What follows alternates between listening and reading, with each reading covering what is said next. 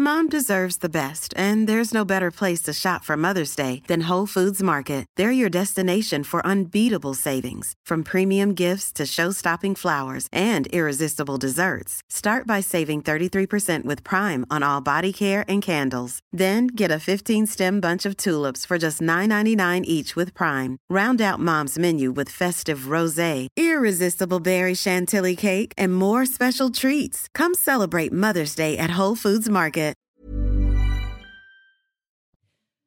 Bonsoir à tous et bonsoir à toutes. Bienvenue dans Punchline ce soir sur CNews. Campagne à couteau tiré entre Emmanuel Macron et Marine Le Pen. Les deux candidats s'invectivent par médias interposés. Emmanuel Macron accuse Marine Le Pen de dérive autoritaire, tandis que cette dernière fustige sa fébrilité, lui demande d'aller la contrer sur le fond de son projet. On entendra les arguments des uns et des autres. On reviendra aussi sur les coulisses du soutien de Nicolas Sarkozy à Emmanuel Macron, une enquête de l'hebdomadaire Paris Match, où Nicolas Sarkozy estime que choisir Le Pen, c'est la disparition des LR, et qu'il a vu l'évolution de Macron vers le centre droit. Il faut l'accompagner, dit-il. Quelles conséquences politiques à cet accord entre les deux hommes? On en débat ce soir. De son côté, Jean-Luc Mélenchon, le troisième homme de la campagne, lance une consultation de ses soutiens en pointant le danger de Marine Le Pen. En Ukraine, le président Zelensky appelle l'Europe à agir avant que la Russie n'attaque d'autres pays. La Finlande et la Suède se donnent quelques semaines encore pour décider de leur demande d'adhésion à l'OTAN. D'autre part, le procureur de la Cour pénale internationale a qualifié l'Ukraine comme euh, d'une immense scène de crime. Voilà pour les grands thèmes de l'actualité ce soir. On en débat avec Karim Zerebi, consultant CNews. Bonsoir Karim. Bonsoir Loïc Signor du service politique de CNews. Bonsoir Loïc. Bonsoir Laurence. Nous sommes avec Régis Le Sommier, grand reporter. Bonsoir Régis. Bonsoir Laurence. Et Joseph Massescaron, écrivain. Bonsoir mon cher Joseph. Bonsoir. On va commencer peut-être par Marine Le Pen. On va équilibrer évidemment les prises de parole et de Marine Le Pen et d'Emmanuel Macron. Euh, elle était cet après-midi en conférence de presse euh, pour euh, exprimer sa vision de l'international, de sa stratégie à elle en matière diplomatique. ça s'est passé dans le 8e arrondissement de Paris. On va revenir sur les grandes lignes de ce qu'elle a dit, notamment à propos de l'OTAN et de la Russie. on va rejoindre sur place notre envoyé spécial, Johan Usaï. Johan, c'était une longue conférence de presse hein, au cours de laquelle Marine Le Pen a exprimé vraiment clairement sa vision. Oui, Laurent, c'est que cette conférence de presse, elle a duré euh, une heure et demie. Marine Le Pen qui avait besoin de, rassurer, rassurer les électeurs, notamment après les, les critiques incessantes d'Emmanuel Macron, qui affirme qu'avec Marine Le Pen à la tête du pouvoir, eh bien, euh, la France serait isolée, sa voix dans le monde serait euh, affaiblie. Donc, elle avait besoin de, de rassurer. Elle a parlé de l'OTAN, bien sûr. Elle a redit qu'elle souhaitait sortir du commandement intégré de l'OTAN. Vous avez parlé de la Russie. Marine Le Pen qui affirme également qu'une fois que la guerre en Ukraine sera terminée, eh bien, il faudra que l'OTAN se rapproche de la Russie. Alors ça n'est pas étonnant de la part de la candidate du Rassemblement euh, national qui fait le constat suivant. Étant donné que la Russie ne déménagera pas, elle sera toujours aux portes de l'Europe. Il vaut mieux avoir Moscou avec nous que contre nous. Marine Le Pen qui a expliqué craindre à terme un rapprochement, une alliance entre la Russie et la Chine, une alliance économique, une alliance monétaire et pourquoi pas une alliance militaire qui viendrait déstabiliser encore un peu plus l'ordre mondial. Voilà pourquoi Marine Le Pen souhaite qu'une fois que la guerre en Ukraine sera terminée, eh bien, l'OTAN tente de se rapprocher de la Russie. Marine Le Pen, enfin, qui s'est euh, expliquée sur sa volonté de euh, créer, de transformer l'Europe en une Europe des nations. Emmanuel Macron affirme qu'avec cette expression, Marine Le Pen cache en réalité un Frexit. Marine Le Pen qui l'affirme, elle ne veut pas quitter l'Union européenne, elle veut la réformer de l'intérieur. Marine Le Pen qui a même affirmé vouloir, je cite, sauver l'Europe. Euh, Johan, encore un mot, on va revenir dans le détail de ce que vous avez dit. Il y a eu une, une interruption à un moment, il y a eu une manifestante, une militante qui a brandi une pancarte. On va voir les images puisque cette jeune femme a été euh, euh, très rapidement euh, expulsée manu militari par la garde rapprochée de, Marine Le Pen, par sa sécurité. On voit ici cette jeune femme traîner sur le sol. de quoi s'agit-il? Qu'est-ce qui s'est passé exactement, Johan que disait-elle, cette jeune femme? Oui, c'est vrai que cinq membres, cinq membres du collectif euh, Ibiza ont réussi à prendre place dans cette salle de la conférence de, presse. Alors le collectif Ibiza, c'est un collectif de gauche plutôt proche de la France insoumise ou d'Europe Écologie Les Verts, hein, des, militants qui viennent principalement de, ces deux partis politiques-là, se sont installés parmi les, les, journalistes dans la salle et au bout d'une heure, une heure et quart de conférence de presse, l'un de ces militants a brandi une pancarte, une pancarte en forme de cœur et sur ce cœur, il était accroché une photo de Marine Le Pen et une photo de Vladimir Poutine. Ces euh, militants nous ont expliqué ensuite qu'ils reprochaient à Marine Le Pen d'avoir fait un emprunt bancaire auprès de la Russie, de ne pas avoir euh, condamné l'annexion de la Crimée par la Russie en 2014. Bref, vous l'avez compris, ils reprochent à Marine Le Pen sa proximité passée avec Vladimir Poutine, des reproches qui sont adressés également à la candidate du Rassemblement national par Emmanuel Macron et son entourage qui en ont même fait un argument dans cette campagne présidentielle, Laurence. Merci beaucoup, Johan Usaï. Sur place avec Thibault Marcheteau. On, voilà, ça c'était l'incident euh, du jour. On va revenir sur le fond de ce qu'a dit Marine Le Pen parce que c'est important. Euh, elle annonce vouloir un rapprochement stratégique euh, entre l'OTAN et la Russie dès que la guerre évidemment sera terminée. On va juste l'écouter parce que les mots ont un sens et je vous passerai la parole à tous sur ce point très précis. Marine Le Pen sur ce rapprochement entre l'OTAN et la Russie. Dès que la guerre russo-ukrainienne sera achevée et aura été réglée par un traité de paix, je me prononcerai en faveur de la mise en œuvre d'un rapprochement stratégique entre l'OTAN et la Russie, comme cela avait été naguère envisagé. C'est l'intérêt de la France et de l'Europe, mais aussi, je crois, des États-Unis, qui n'ont, même dans l'hypothèse d'une réticence de Washington à envisager une Europe de Lisbonne à Vladivostok, aucun intérêt à voir émerger une étroite union sino-russe. Régis Le Sommier, euh, vous êtes grand reporter, euh, vous êtes euh, en Ukraine. Prendre ce type de position en pleine guerre avec l'Ukraine, est-ce que c'est prendre un risque politique? Bah écoutez, en tout cas, il y a une, on peut pas lui reprocher de, de, de regarder au-delà. elle, va, elle se projette, elle, elle, ambitionne de, de, diriger la France dans les cinq prochaines années. Donc, il va bien y avoir un moment où la situation en Ukraine, euh, peut-être après cette offensive euh, dans le Donbass, peut-être euh, à l'occasion justement de, de, de, la commémoration, la fameuse commémoration du 9 mai 1945, où on imagine que Vladimir Poutine va devoir avoir une victoire. Bon, il va parler sans doute, sans doute de Mariupol, et sans doute il y aura eu d'ici là une, offensive dans, le Donbass. Donc, quand ces choses-là seront posées, il est évident que et comment le président Zelensky et Vladimir Poutine, il va y avoir forcément un moment un, comment, un traité, ou en tout cas, euh, on, le souhaite. On, le souhaite, hein, parce que moi, je, je, je n'arrête pas de le dire sur toutes les ondes. Je n'ai pas du tout envie, pardon, je, je n'ai pas du tout envie. Ouais, je coupe, je coupe.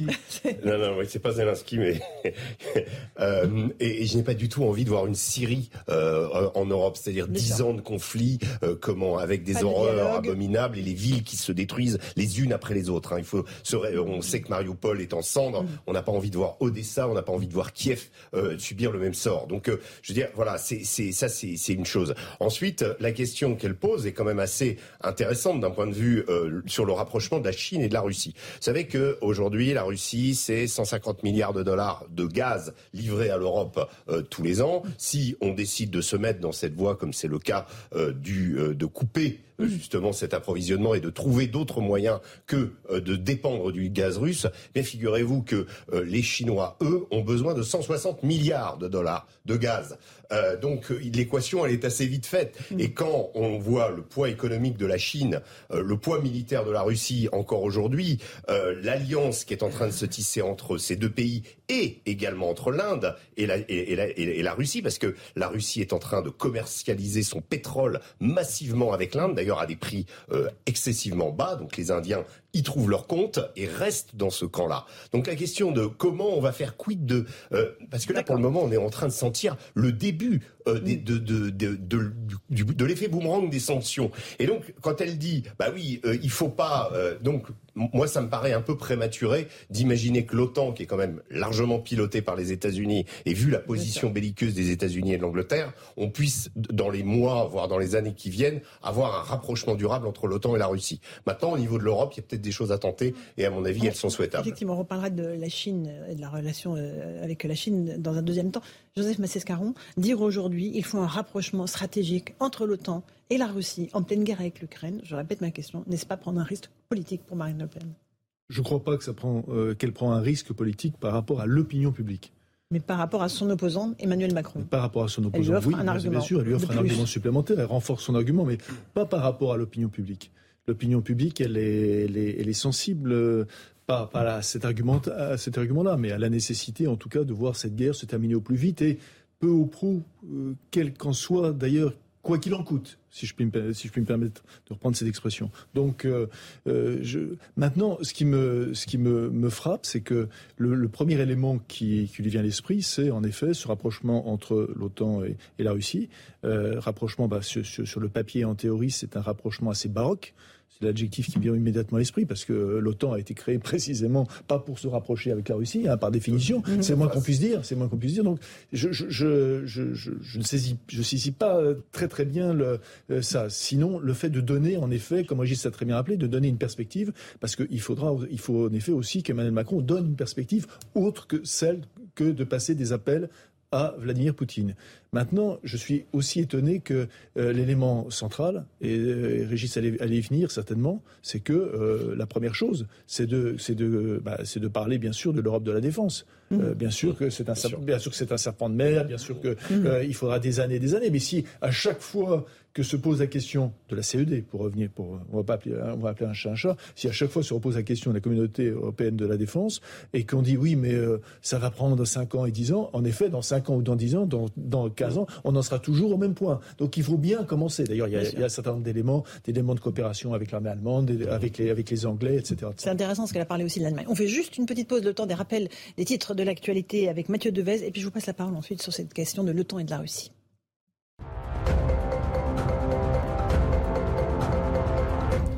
Deux jeunes hommes en garde à vue dans le cadre de l'enquête sur la mort de Jérémy Cohen. L'homme de 31 ans de confession juive est mort mi-février percuté par un tramway après avoir été violenté. Face à l'avalanche de réactions politiques, le procureur de Bobigny avait annoncé la semaine dernière que l'enquête, ouverte pour violence volontaire en réunion, ne permettait pas à ce stade d'établir de motifs discriminatoires. Le ministère de l'Intérieur fait appel de la suspension de la fermeture de la mosquée de Pessac. Le juge des référés de Bordeaux avait suspendu la fermeture pour six mois de la mosquée, accusée par la préfecture de Gironde de véhiculer une idéologie salafiste. Cet appel devant le Conseil d'État n'étant pas suspensif, la mosquée, située en banlieue de Bordeaux, va pouvoir rester ouverte. La Russie annonce la reddition de plus d'un millier de soldats ukrainiens à Mariupol, la cité portuaire du sud-est du pays, assiégée depuis des semaines. Selon le ministère russe de la Défense, 150 d'entre eux étaient blessés et ont été pris en charge à l'hôpital de Mariupol. Le maire de la ville déclare qu'il reste encore 100 000 civils sur place.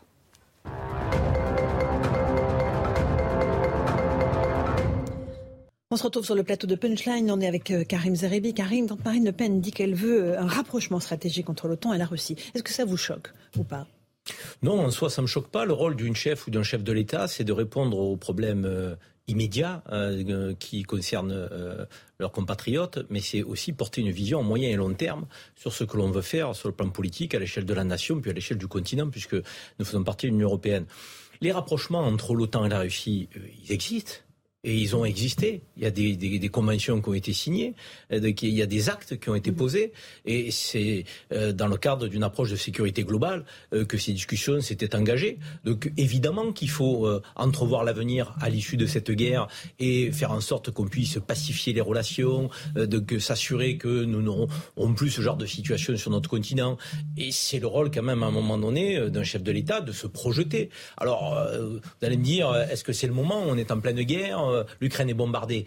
Le petit problème peut-être dans la prise de parole euh, de Marine Le Pen, c'est qu'elle ne parle pas beaucoup de la situation immédiate. Donc elle se projette surtout. Mhm. Et elle se projette effectivement dans un rapprochement avec la Russie ce qui, euh, dans ce temps de parole, ne l'amène pas à condamner fermement euh, la Russie, comme on aimerait parfois l'entendre. Et de ce, de ce point de vue, euh, je pense qu'elle est un petit peu avare de, je, dirais, de, mots et d'arguments. De condamnation, en tout cas, de ce qui de condamnation, bien sûr, de, la situation actuelle. Par ailleurs, mais, mais... se projeter, c'est normal. C'est le rôle de tout chef de l'État. Il faut entrevoir au-delà même d'un quinquennat, logiquement. Mais on, ils l'ont peu fait, hein, les, les précédents. Donc il, faut, il, faut, il faut le dire. C'est aussi pour ça qu'on pêche en matière de politique euh, dans le moyen et le long terme. Euh, Loïc Signor, euh, en dehors de cette question de l'OTAN et de la Russie, elle a aussi parlé de la sortie du commandement intégré de l'OTAN, du Frexit. Elle dit ce n'est pas notre projet, de la relation avec l'Allemagne, très important. Elle dit qu'elle va vraiment mettre un frein à la relation avec l'Allemagne. C'est un discours de rupture qu'elle a porté par rapport à, la diplomatie française depuis les, ces 15 dernières dernières années Mais En tout cas, elle prend un risque, Marine Le Pen. hier, elle a parlé des institutions lors d'une conférence de presse thématique. Elle a été excellente parce qu'elle touche en plein cœur les lacunes de son adversaire Emmanuel Macron. Elle a repris tout un tas de mesures qu'il n'a pas faites alors qu'elles étaient promises, la Banque de la démocratie, la proportionnelle, la suppression d'un certain nombre de, parlementaires. Donc là, elle joue vraiment son rôle à plein.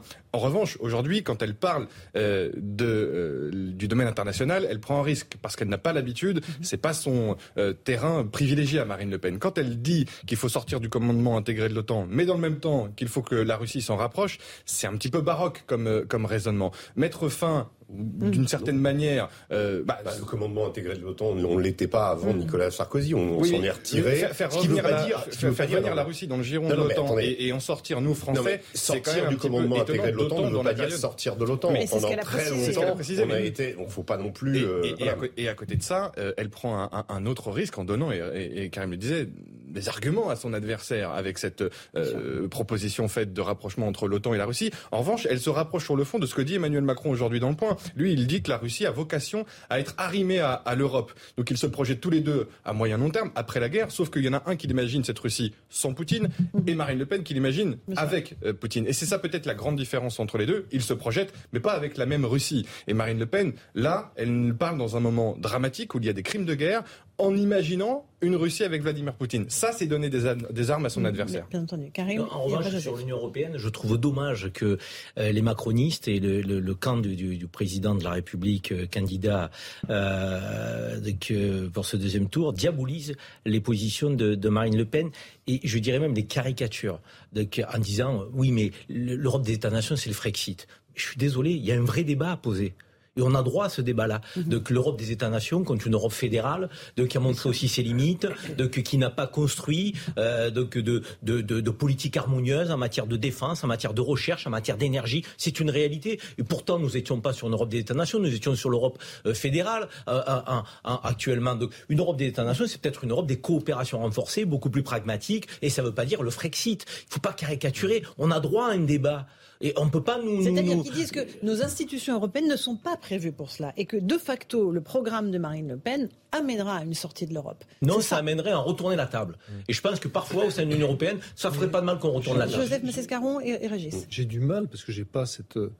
Cette, cette, science, mais euh, j'ai du mal à comprendre en quoi le programme de Marine Le Pen, je veux bien qu'on me l'explique, hein, certainement quelque chose m'a échappé, euh, mettrait en péril les institutions européennes je vois mal en quoi elle mettrait plus en péril les institutions européennes qu'un certain nombre de gouvernements euh, de l'Union européenne qui, eux, mettent euh, vraiment en péril des institutions que sont la justice, la liberté de la presse, enfin, etc. etc. Voilà, bien sûr. Donc je vois pas trop en quoi, euh, en effet, elle mm. mettrait en péril les institutions européennes. Donc c'est un faux argument, un mauvais argument. Mais non, mais très franchement, je veux dire, là, je le dis vraiment avec humilité, sincèrement avec humilité, je ne, je, je comprends pas très bien l'argument. Voilà, si ce n'est le fait de dire euh, Marine Le Pen c'est le Frexit. Voilà, comme ça vient d'être rappelé, mm. c'est le Frexit.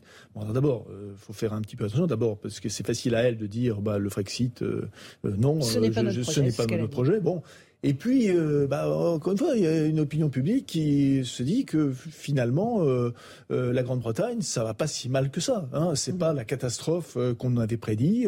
que Boris Johnson, eh ben, il joue un rôle. que ce rôle, on l'a vu, il le joue à Kiev, mais pas simplement. qui se fait, qui se fait entendre sur la scène internationale. Bref, qu'il a un rôle pratiquement gaulien que nous, nous n'avons pas. Voilà. Donc ça, euh, euh, nos concitoyens ne sont pas des imbéciles. Hein, et ça, ils le voient. Euh, non, mais moi même sur la sur la, situation internationale, c'est vrai que Emmanuel Macron a été très visible euh, au début de la crise ukrainienne et donc il y a eu ces tentatives, c'est il a joué en pleinement son rôle d'aller à d'aller à Moscou, de dialoguer et d'essayer d'empêcher cette guerre, ça c'est clair. Maintenant, je lisais ce matin dans le Parisien sous la plume de de Christelle Brigonneau, qui est l'envoyé spécial du Parisien à Kiev depuis plusieurs semaines, qui disait que les Ukrainiens ont, ont inventé un terme qui s'appelle macroné.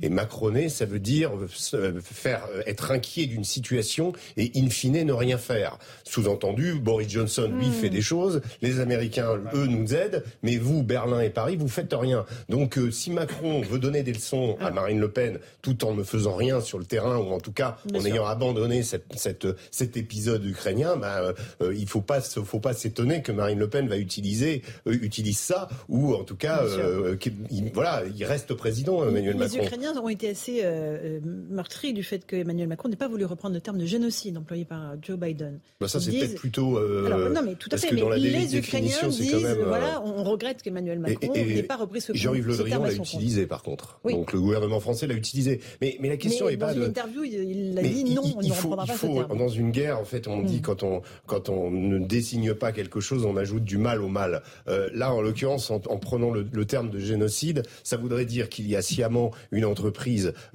comment, de la part de Vladimir Poutine, d'éradication des, des, Ukrainiens, que les, les, les, comment les crimes et les, et les comment les assassinats qu'on a vus à Boutcha hmm. sont absolument généralisés dans l'ensemble. Bon, euh, les, Ukrainiens ont donné des, chiffres sur la, raison de, la région de Kiev, euh, euh, comment, dans, les zones qui ont été occupées par la Russie, il y a eu 1200 morts. C'est horrible, 1200 morts. Mais 1200 morts, ce n'est pas 12 000 morts, ce, n'est pas.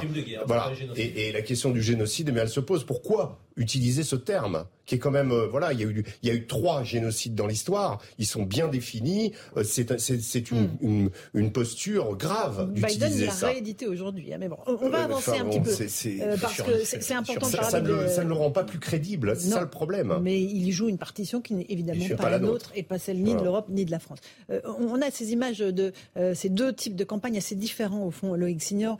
On a un Emmanuel Macron qui va au contact en permanence, quitte à être rudoyé, quitte à être un petit peu bousculé par les questions des Français. On a une Marine Le Pen. Bon, là ce matin, elle était en déplacement euh, dans une usine. Euh, elle était, euh, elle, choisit. Ils ont vraiment choisi deux types de, de, campagnes très différentes. On va juste écouter ce qu'en dit Emmanuel Macron. Il dit que lui, il va au contact du peuple. On l'écoute.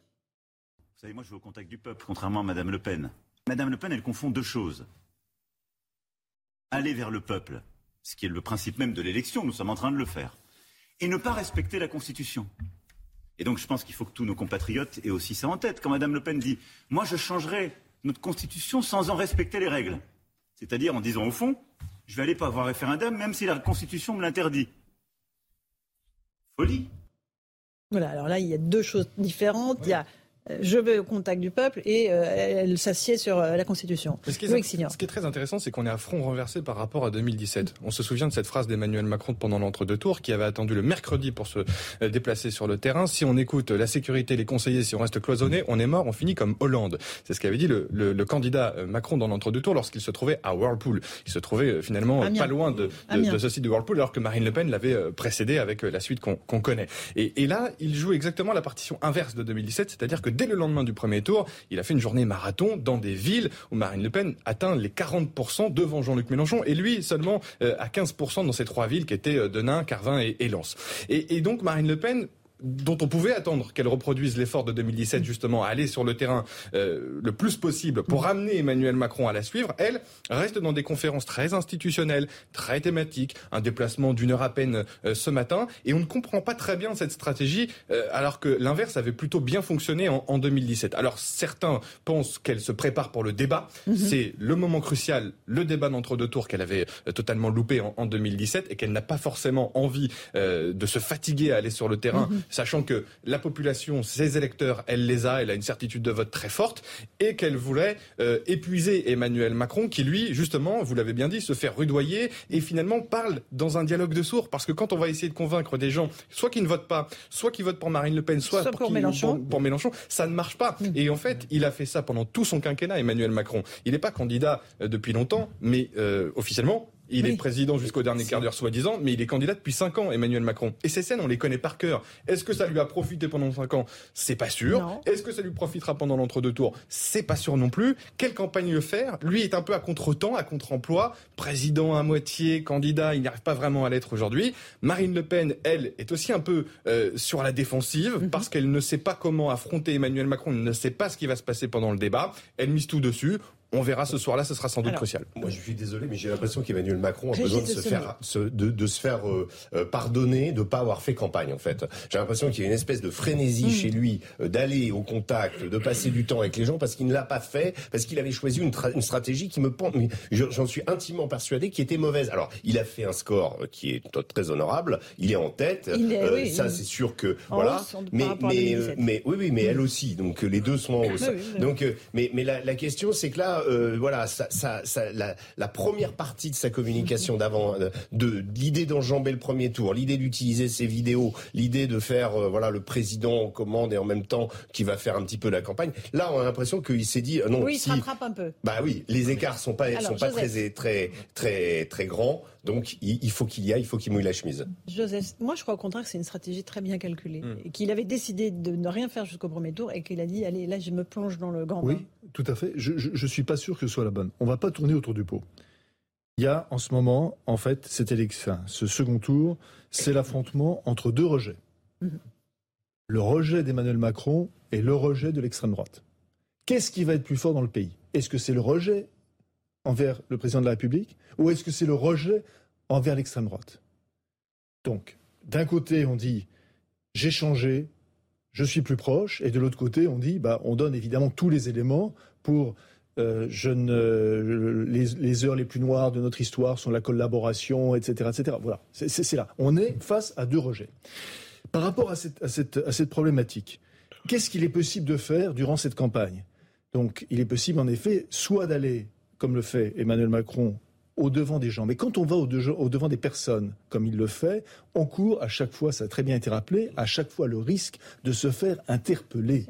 Les télévisions sont là, les chaînes d'infos sont là, on prend ces morceaux où il parle, mais mhm. aussi où il se fait interpeller, où il est très bon, c'est sûr, dans les réponses, objectivement. Il est souvent, mais il se fait interpeller. Il y a des mots qui lui sont lancés, des mots extrêmement mhm. durs. Et ça, ça passe en boucle, n'est-ce pas? Et ça, c'est pas bon.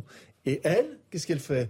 Eh bien, elle, au lieu justement de retourner sur des marchés où elle pourrait se faire interpeller avec des le fascisme ne passera pas, etc. Ou la scène qu'on a mis dans la, scène, etc. bien sûr, ce qui donne, ce qui donne qu'elle a très très bien senti la chose. Qu'est-ce qu'elle fait? Comme vous l'avez rappelé, elle fait au contraire, elle prend du recul, justement pour ne pas prendre, se prendre de plein fouet ce rejet. Donc, nous sommes face à deux stratégies qui sont, comment dire, qui sont commandées par deux rejets. Je suis pas sûr que celui adopté par Emmanuel Macron cette stratégie soit la meilleure. Mhm. Voilà. Euh, Karim, un petit mot avant le rappel. Oui, moi je crois que ce sont deux, postures qui se sont inversées pour ces 15 derniers jours. Ils se sont inversés pour euh, que l'un et l'autre aillent chercher ce qui leur manque.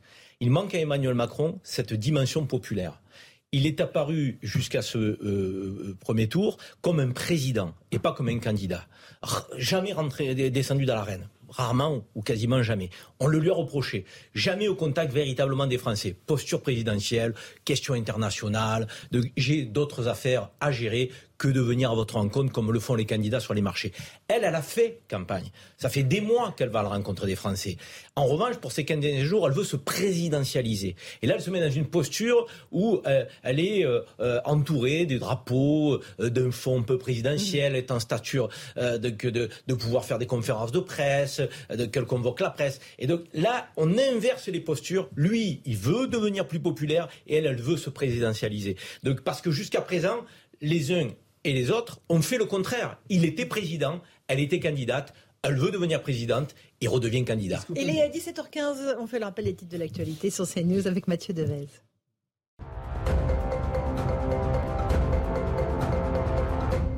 Michel Bouquet est décédé à l'âge de 96 ans. L'acteur et homme de théâtre avait obtenu deux Césars et deux Molières, dont l'un pour son interprétation du Roi Semeur d'Eugène Ionesco. Son œuvre globale lui a également valu un Molière d'honneur en 2014. Il lui avait été remis par Fabrice Lucchini, l'un des nombreux comédiens qu'il a contribué à former. Après 75 ans de carrière, Michel Bouquet avait déclaré en 2019 qu'il ne remonterait plus sur scène. Le président ukrainien appelle l'Europe à agir avant que la Russie n'attaque d'autres pays. Volodymyr Zelensky s'est exprimé aujourd'hui devant le Parlement estonien. Il estime que l'on peut soit arrêter la Russie, soit perdre toute l'Europe de l'Est. À New York, après une fusillade dans le métro, la police toujours à la poursuite du suspect. Elle cherche un homme portant un masque à gaz qui a semé le chaos dans le métro hier matin à l'heure de pointe. Il aurait déclenché deux engins fumigènes avant d'ouvrir le feu, faisant 23 blessés.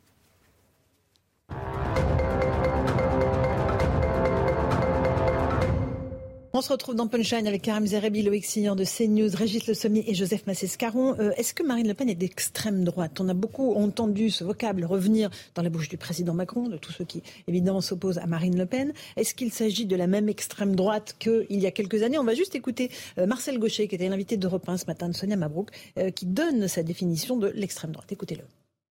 du point de vue des positions dans un échiquier politique entre qui vont d'un extrême à l'autre, on peut dire que Marine Le Pen occupe la position d'extrême droite. Est-ce que cette extrême droite a à voir avec ce qu'a été historiquement l'extrême droite dans ce pays et dans la culture européenne? Évidemment non. Marine Le Pen représente objectivement une sorte de droite autoritaire, nationale, populaire, qui, pour moi, évoque furieusement en tant qu'ancien combattant, si j'ose dire, les débuts de la Ve République. je pense que on trouverait dans le RPR de la grande époque du premier gaullisme l'équivalent de Marine Le Pen et peut-être des gens en plus à droite qu'elle. non, elle n'est pas, elle, elle occupe cette, cette place dans l'échiquier politique, mais il y a un jeu euh, polémique, facile à comprendre, on essaye de la charger du fardeau de l'ancienne extrême droite qui a laissé de très mauvais souvenirs dans ce pays avec la collaboration, le pétinisme et qui est disqualifié depuis 1945 avec la résurgence Algérie française, l'OAS, etc., mhm. qui a marqué aussi les esprits. Donc elle a un fardeau historique à porter, c'est inévitable, ses adversaires l'exploitent. En réalité, elle incarne quelque chose de très différent de ce qu'a été l'extrême droite du passé. Je pense qu'il faudrait, on gagnerait du point de vue de la clarté politique à le reconnaître. Mais une campagne électorale, c'est une polémique permanente. Joseph Massescaron, c'est un argument qui porte, euh, dire elle est d'extrême droite. Est-ce que c'est euh, un argument qui peut convaincre des électeurs indécis ou pas? Je ne crois pas que ce soit un argument qui porte, parce qu'il faut donner, euh, enfin, autant quand on donne des exemples, des exemples concrets, par exemple le fait de de mettre en doute, je ne dis pas ce qu'elle disait ça, hein, mais, mais, quand un candidat s'interrogeait sur la culpabilité ou pas du capitaine Dreyfus ou euh, s'interroger sur euh, les belles œuvres euh, du maréchal hein. Pétain. bien sûr, c'est pas elle là aussi, mais là, bon, là, là, il y, a, des éléments concrets. Ça a laissé, bien sûr que ça a laissé des traces. Là, non. c'est, et, Marcel Gaucher a raison de rappeler. On pourrait d'ailleurs remonter beaucoup plus loin dans l'histoire de France. On pourrait remonter au XVIe siècle avec la Ligue, la fameuse Ligue, qui est, qui est le mm. début d'ailleurs des idées politiques en France, et avec aussi des éléments bonapartistes. Avec, en, effet, il a raison de rappeler De Gaulle. Alors c'est pas le RPR, hein, c'est le RPF. C'est avant justement. Hein, c'est le RPF euh, de De Gaulle lorsqu'il n'était pas encore euh, le général De Gaulle, président de la, de la 5e, qui, alors pour le coup, c'était un, c'était un mouvement, mais extrêmement de la droite la plus radicale qui soit. Donc, et en plus, euh, il y a un autre élément qui est important. L'autre élément qui est important, c'est la personnalité même, bien sûr, de, de, Marine Le Pen. Elle a eu un passé euh, d'extrême droite. Elle a été au GUD, enfin voilà. Elle a eu le passé euh, de l'étudiante bambocharde, montant sur les chaises et les tables, etc. Bon. Euh, Est-ce que ça c'est voilà, ça c'est sa, jeunesse. Ensuite, après, très franchement, c'est difficile du point de vue du, caractère, du point de vue de sa pratique, de la coller avec l'image qu'on puisse avoir d'une mmh. personnalité d'extrême droite. D'autant que elle a fait une campagne parce qu'elle a très très bien compris, pardon, elle a très très bien compris que euh, c'était des éléments extrêmement importants avec la crise, la pandémie que nous avons traversée. Et apparemment, euh, ni Emmanuel Macron ni d'autres se sont rendus compte qu'on avait traversé cette pandémie. Mais elle s'en est très bien rendu compte qu'il y avait trois éléments qui étaient essentiels. Le premier, c'est le pouvoir d'achat, ça on l'a vu. Le deuxième, c'est la compassion. Et le troisième, c'est la proximité. Si je, voulais faire un jeu de mots, je dirais c'est le pouvoir d'achat et c'est le pouvoir des chats. Euh, Signor sur C'est exactement les éléments de langage de la Macronie. Euh, voilà, exactement. Qu'est-ce qui, dans le programme de Marine Le Pen, permet à Emmanuel Macron de dire elle est Mais c'est positif. C'est justement positif. Loïc, euh, dans le programme de Marine Le Pen, qu'est-ce qui permet à Emmanuel Macron de dire elle est d'extrême droite? C'est quoi La suppression du droit du sol, euh, toutes les préférences nationales qu'elle met en place? C'est la préférence nationale, d'ailleurs, qu'elle veut faire entrer dans, dans la Constitution. c'est amoindrir l'effort budgétaire de la France dans l'Union européenne. C'est ces efforts de coalition de coalition avec Viktor Orban ou avec euh, Morawiecki, le Premier ministre polonais. Euh, c'est des alliances à l'international. C'est ce qu'elle dit sur Vladimir Poutine. Peut-être que ça peut être qualifié d'extrême droite ou de droite nationaliste. Moi, je ne pense pas que Marine Le Pen soit d'extrême droite. On a vu qu'elle s'est fait dépasser sur sa droite par un candidat lors de cette élection présidentielle. Mhm. Elle s'est départie aussi d'un certain nombre de soutiens qui étaient peut-être plus à droite qu'elle et c'est pour ça qu'ils l'ont quittée. Elle a fait effectivement, comme le rappelle Joseph Massescaron, une campagne plutôt euh, sociale, donc sur des thèmes de la gauche. faut regarder les programme du Parti communiste de Georges Marchais, le programme de Marine Le Pen aujourd'hui. Il n'y a pas de grande différence entre les deux. C'est du protectionnisme, c'est du souverainisme, c'est du nationalisme. Pardon Y compris les bulldozers. Y compris les bulldozers. Marine Le Pen n'a pas un, un, un ethos d'extrême droite. Euh, Même les gens qui nous écoutent, à un moment donné, Marchais avait, avait soutenu en effet une opération dans une banlieue où il fallait enlever les immigrés avec, voilà, avec, des bulldozers. C'est un discours qu'on connaît maintenant de, de Georges Marchais et le parallèle est, est, est, assez frappant avec ce que propose Marine Le Pen. Mais je ne suis pas sûr que d'ailleurs Emmanuel Macron l'attaque sur euh, l'extrême droite parce que lui-même n'y croit pas tellement. On voit aujourd'hui. Bah, il le dit tout le temps. Non, mais en face à face dans le débat, je ne suis pas sûr que ce soit l'argument principal qui soit utilisé ah, par Emmanuel Macron. Si vous savez quels sont les arguments, non, mais je, non, mais je pense qu'aujourd'hui, oui, on est dans un face à face à distance. Enfin, on est dans un duel à distance. Mais euh, aujourd'hui, il a très bien compris, je pense, Emmanuel Macron, et il le voit dans des témoignages comme celui de Robert Ménard, que ça ne sert à rien d'attaquer l'extrême droite. Quand on voit ce que dit Robert Ménard au sujet d'Emmanuel Macron aujourd'hui, il y a peut-être aussi euh, certaines pensées communes de la réalité du pays et que ça ne sert à rien de coller une étiquette extrême droite sur une candidate qui parle à 8 millions de Français. Certains de ses soutiens le font, je pense d'ailleurs qu'ils sont hors jeu. Ça a été tranché en bureau politique dimanche soir après les résultats du premier tour. Des gens comme Olivier Véran, comme Éric Dupont-Moretti étaient prêts à aller envahir la place de la Bastille avec FN, avec écrit H-I-N-E. Vous voyez, ça ne marche plus. Emmanuel Macron le sait. Ce n'est pas forcément là-dessus. Il veut l'attaquer sur le quand même beaucoup, projet. beaucoup de la part des macronistes. Euh, un tout petit mot, euh, Régis Le Moi, je la que pause. je, je, ne sais plus qui a dit, euh, qui me pardonnera de lui prendre cette son expression, mais que le programme de Marine Le Pen était plus à gauche que celui de, de, de, d'Emmanuel Macron. Et en réalité, quand on le regarde dans les faits, oui. Et, là où elle a labouré le terrain sur la question du pouvoir d'achat, elle est dans le social. C'est, on l'a bien vu, Éric Zemmour n'est pas parvenu à euh, arracher ce socle populaire, euh, euh, précédemment plutôt à gauche que Marine Le Pen au fil des années a réussi à, séduire. Donc la, question, elle est que voilà, euh, sur, son programme en tant que tel, on peut pas euh, continuer à lui, à lui, à la brocarder avec cette étiquette. Maintenant, sur la question de, de ce qui, ce, qui, a été très intéressant, je reviens sur sur la tentative de hold-up, mmh. je dirais faite par Éric Zemmour en premier tour sur sur le, le, le Rassemblement national. lui a passé son temps à essayer de, de s'imposer comme une figure gaulienne. Mais en réalité, ce que disait Marcel Gaucher là tout à l'heure sur euh, le RPF, en fait, c'est elle qui a euh, vraiment euh, capitalisé sur le gaullisme des origines. Et, et Éric Zemmour, lui, n'a jamais réussi à aller jusqu'au peuple. Il est resté dans, voilà, il a, il a, il a, il a sans doute pris des voix à Marine Le Pen, mais il en a surtout pris à, à, à comment, Pécresse. On fait une toute petite pause. Je passerai la parole sur ce sujet, Karim Zerabi, dans un instant, juste après le rappel des titres de l'actualité. Et puis on parlera aussi du soutien de Nicolas Sarkozy à Emmanuel Macron. A tout de suite dans Punchline. De retour sur le plateau de Punchline, tout de suite le rappel des titres de l'actualité. Il est 17h30 sur CNews avec Mathieu Devez.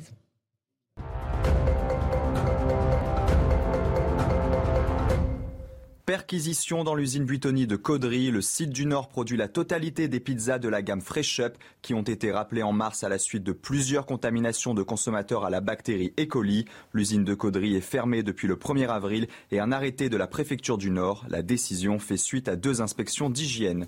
Ce n'est pas le moment de baisser la garde contre la Covid-19. C'est l'alerte lancée aujourd'hui par l'Organisation mondiale de la santé. Pour le président du comité d'urgence, la pandémie est loin d'être terminée. La circulation du virus est toujours très active. La mortalité reste élevée et le virus évolue d'une façon imprévisible. L'Ukraine n'ouvrira aucun couloir humanitaire aujourd'hui. Déclaration de la vice-première ministre ukrainienne ce matin. Selon elle, les Russes ont bloqué tous les bus au sud du pays et violent le cessez-le-feu à l'est de l'Ukraine. La responsable ukrainienne accuse la Russie de ne pas respecter les normes du droit international humanitaire.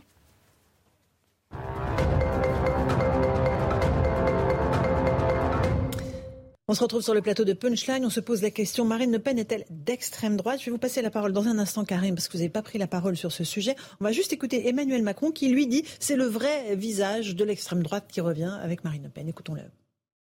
Quand la même personne, le même jour, dit vous êtes journaliste, mais monsieur ne l'est pas, parce qu'il dit des choses qui ne me plaisent pas. On a le début d'une dérive autoritaire. Cette recette qui consiste à changer la Constitution à sa main, sous prétexte de consulter le peuple, qui consiste à, choisir les journalistes, qui consiste à nous dire le même jour, moi, revenir sur la peine de mort, je ne suis pas contre.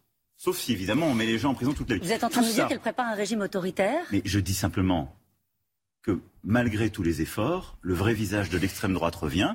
C'est un visage qui ne respecte pas les libertés, le cadre constitutionnel, l'indépendance de la presse, et des libertés fondamentales, des droits durement et chèrement acquis qui sont au cœur de nos valeurs, comme l'abolition de la peine de mort. Le vrai visage de l'extrême droite, Karim Zerabi, revient avec Marine Le Pen. C'est des poncifs qu'on a souvent entendus. Hein. Euh, donc, moi, personnellement, euh, j'adhère pas à cette manière de combattre euh, Marine Le Pen. Je pense que nos compatriotes préfèrent euh, projet contre projet, euh, euh, thème contre thème, argument contre argument. Il faut déconstruire le programme de Marine Le Pen si on considère que ce programme n'est pas bon pour le pays. Mais lui lancer des anathèmes simplement et seulement en la taxant d'extrême droite, de mon point de vue, ça ne grandit pas le débat politique auquel nous avons droit. Or, nous avons droit à ce débat. Il faut le mener. Et après, est-ce qu'elle est d'extrême droite? Franchement, est-ce que c'est le sujet? Dans ma conception moi, oui, elle est d'extrême droite. Je dirais même qu'il y a deux extrêmes droites dans le pays. Il y en a une radicale, il y en a une plus lisse. Elle est l'extrême droite plus lisse. Une extrême droite qui a le même programme sur l'immigration, mais qui a parlé que de pouvoir d'achat. Donc du coup, on a eu tendance à oublier un petit peu ce qu'elle pouvait euh, euh, penser sur ces sujets-là. Elle pense qu'elle pensait à 5 ans, il y a 10 ans. Donc elle est l'héritière de l'extrême droite. Mais force est de constater qu'elle est moins brutale, donc elle a lissé son image, elle parle de pouvoir d'achat, euh, elle parle des Français qui souffrent. Voilà, il y, a quand même une personnalité derrière la candidature de Marine Le Pen. Et cette personnalité, ben, elle, est là, et, c'est aussi celle-là pour laquelle certains Français, à mon avis, votent RN. Donc, et puis, c'est vrai qu'elle avait un candidat qui l'a débordé.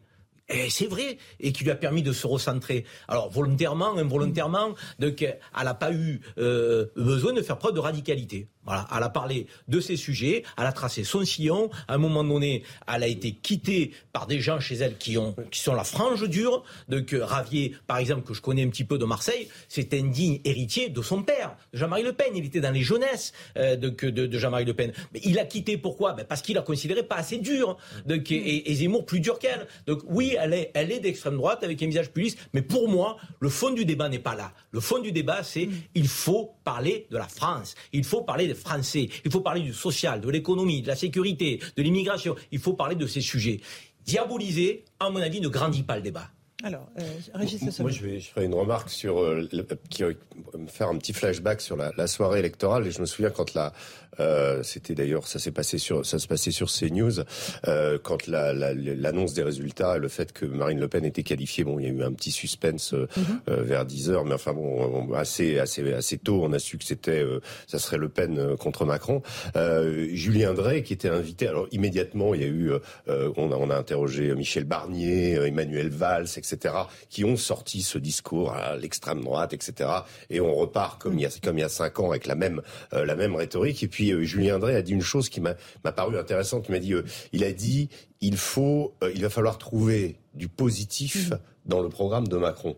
C'est-à-dire qu'en fait, on va pas gagner, on va pas gagner cette fois-ci. Et je pense que c'est ce qu'il voulait dire, euh, juste en stigmatisant l'adversaire, c'est que si Emmanuel Macron n'arrive pas, et je reprends ce que disait lui, par contre, Éric Zemmour, et là il a totalement raison, c'est que c'est celui qui impose son thème, mhm. en l'occurrence pour le moment c'est le pouvoir d'achat, qui, euh, qui, qui a tendance à gagner l'élection, et que euh, ce n'est pas en se positionnant par rapport ou en mhm. essayant de trouver mhm. des subterfuges, il faut qu'Emmanuel Macron réponde de son bilan il faut qu'on parle projet contre projet, vous l'avez dit, et qu'on vienne dans le dur et qu'on arrête ces anathèmes, parce que c'est pas ça, c'est pas là-dessus que ça va se jouer cette fois-ci. Joseph Massescaron, un petit mot là-dessus, après on avance. Oui, juste un petit mot, c'est-à-dire que moi, il y a une image qui m'a qui m'a qui m'a frappé, c'est au lendemain justement de l'annonce, euh, mmh. voilà, Macron, Le Pen, euh, c'est euh, les comment dire l'atmosphère festive qui régnait au QG d'Emmanuel Macron. Pourquoi ça m'a frappé? Parce que je considère que nous vivons une crise démocratique sans précédent. C'est-à-dire, pardon, mais je suis un citoyen qui n'est pas vraiment satisfait de ce résultat. Donc je considère que nous vivons une crise démocratique sans précédent. Et que cette crise démocratique soit saluée, peu m'importe que ce soit par des supporters, comme si c'était vraiment absolument euh, formidable, c'était la joie, c'était la fête, etc. Très franchement, je ne comprends pas. Parce que je, pense que dans, je, me rappelle euh, Chirac, justement, Chirac, euh, justement, Le Pen, euh, mhm. voilà, c'était pas du tout. les, il n'y a pas eu de débat. Hein. non, il n'y a pas eu de débat, mais la manière dont Chirac enfin, a géré ça immédiatement, mhm. immédiatement, oui, ça a, été dramatisé il a dramatisé avec une gravité. Le pays et en danger. Pardonnez-moi, et il avait raison. Parce que comment voulez-vous, après, aller expliquer aux Français que l'extrême droite et le fascisme est aux portes, Si vous avez vos partisans qui le soir même font la fête. Mm. Voilà, c'est gravité, union nationale. Bah gravité, union nationale. C'est deux marqueurs. Bah Méfiez-vous quand même des images à la télé parce que pour avoir été sur place, bah c'était pas une grande fête non plus. Non, mais euh, donc peu m'importe non, la réaction quand même. La réaction. si ça nous importe que ce soit vrai ou pas. Non, mais la réaction, la réaction, qui était une réaction festive. En tout cas, les images qui ont été retranscrites partout, qui étaient une image festive. Franchement, je n'ai pas compris ça. Non mais la réalité, c'est que, non, mais la réalité, c'est que c'était l'opposante souhaitée. Entre les candidats. Non, mais la politique, c'est aussi du machiavélisme. Et c'était l'opposante souhaitée. Voilà. Donc ce, ressort du premier tour, il était satisfait. La question, l'intervention de Karim est précieuse. Parce qu'évidemment, c'était l'opposante souhaitée. Mais à ce moment-là, tiens, comment se fait-il? Vous voulez me dire, Karim Zaïbi, que on souhaitait une opposante d'extrême droite. Mais bien on sûr. Mais vous le savez, je le sais, nous sommes nombreux à le savoir. Et du coup, j'aimerais qu'on avance, les amis. Tout ce discours, tout ce discours 70% de l'électorat qui a voté au premier tour, qui n'a pas voté, est composé. Donc vous prenez les abstentionnistes et les partis anti-système, on va dire, mhm. qui s'opposent à Emmanuel Macron de façon radicale. Vous avez 70% du corps électoral. Il y a quand même vraiment pas de quoi se réjouir euh, de cette réalité. Un petit mot de, euh, de Nicolas Sarkozy. Euh, c'est la une de Paris Match, l'hebdomadaire Paris Match. Les coulisses de leur relation euh, Macron-Sarkozy. On sait que l'ex-président a appelé euh, à voter pour Emmanuel Macron de façon très claire, très déterminée. On va écouter euh, Emmanuel Macron qui a répondu là-dessus. Est-ce qu'il y a un accord entre les deux hommes, un vrai accord politique, au-delà du, soutien, du ralliement entre les deux tours? Écoutez la réponse d'Emmanuel Macron. Il n'y a pas d'accord avec qui que ce soit. Je me félicite du soutien de Nicolas Sarkozy, qui a été très clair et qui a marqué un soutien d'adhésion en se reconnaissant dans ce que je porte sur l'Europe, sur le travail. Je m'en félicite. Le même jour, Lionel Jospin, Bertrand Delanoë, Bernard Cazeneuve l'ont aussi fait. Et je m'en félicite aussi. Et, je pense que ça montre aussi, et je le dis avec euh, euh, beaucoup d'humilité et de gravité, le fait que dans le moment que nous vivons, ces soutiens m'obligent. Voilà, euh, évidemment, il n'y a pas d'accord, euh, Joseph Massescaron. Non, il n'y a, y a, y a mais pas d'accord. Mais il y a des, non, des passerelles. Hein. Pas d'accord, mais le. Rapidement, tout le monde. Non, mais aujourd'hui, le nouveau monde a un parfum de vieux monde euh, extrêmement fort. Voilà, c'est bien sûr. Je ne sais pas s'ils ont travaillé le timing, mais il est clair que là, comment, ce à quoi Emmanuel Macron veut euh, ceux qu'il veut euh, conquérir, c'est-à-dire ces fameux électeurs de Jean-Luc Mélenchon, ça tombe un peu mal, euh, ce ralliement de Nicolas Sarkozy. Vous croyez vraiment qu'il va rallier beaucoup d'électeurs de Mélenchon, Emmanuel Macron Non, mais en tout cas, il va travailler. Il, il a, l'intention de le faire, il va à Marseille. Donc, non, non, mais attendez, attendez, attendez. ce que je veux dire, c'est que immédiatement, quand on lui pose la question de ce ralliement, il, il dit Bertrand Delanoë, Bernard Cazeneuve, donc immédiatement, oui, il y a aussi des personnalités de gauche. Ah, bah je pense que c'est pas un timing idéal pour lui. Mais l'élément, l'élément, pardon, l'élément essentiel, quand on lit le communiqué de Nicolas Sarkozy, mhm. l'élément essentiel, c'est pas du tout euh, son soutien.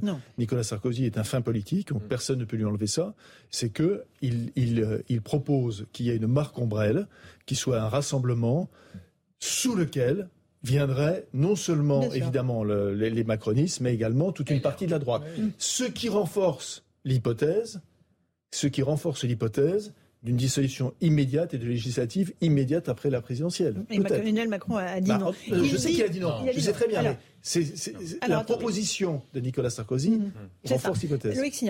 Nicolas Sarkozy dit J'ai vu l'évolution d'Emmanuel Macron vers le centre droit. Qui peut s'en plaindre? Pas moi. À partir du moment où une grande partie de ses idées sont maintenant les mêmes que les nôtres, il faut l'accompagner. C'est très clair. Mais oui, il a pris en tant que Premier ministre Jean Castex, ancien collaborateur de Nicolas Sarkozy, dont la plume a rejoint Matignon, Camille Pascal. Il a pris Gérald Darmanin, qui avait dirigé la campagne des primaires de euh, la droite et du centre pour Nicolas Sarkozy. Il a donné des gages à, à Nicolas Sarkozy. Euh, ils ont noué aussi un lien d'amitié, on ne peut pas totalement l'enlever, un lien personnel, ils se sont bien entendus, avec comme ennemi commun François Hollande. Ça, ça compte aussi quand on euh, reçoit Nicolas Sarkozy le soir de son anniversaire mm. à l'Élysée euh, récemment. Ça donne aussi une importance à, la relation. Ensuite, je suis d'accord avec Joseph Massescaron sur le côté politique de Nicolas Sarkozy. Il n'a pas totalement envie, il n'en a jamais eu envie d'avoir un héritier du côté des Républicains, mais il n'a pas envie totalement de voir sa famille politique mourir. Mm. Et il veut toujours être la figure tutélaire à droite et éviter sans doute aussi euh, qu'il se fasse chipper le magot par Édouard Philippe, qui pourrait lui aussi être tenté de reprendre cette droite un peu hors euh, la Macronie. Et, donc, c'est par l'intermédiaire d'Emmanuel Macron, un protectorat que propose Nicolas Sarkozy à ses troupes. Il le dit d'ailleurs euh, en coulisses. Vous voulez être quoi? 10, 15 à l'Assemblée, entouré de minables? C'est ce qu'il dit aux députés aujourd'hui. Donc plutôt que disparaître ou mm. ne plus être dans le champ politique, gardez votre étiquette LR, mais soyez constructif avec Emmanuel Macron. Et c'est pour ça que je lui apporte mon soutien. Mais en même temps, je serai votre référent. C'est ça que joue Nicolas Sarkozy.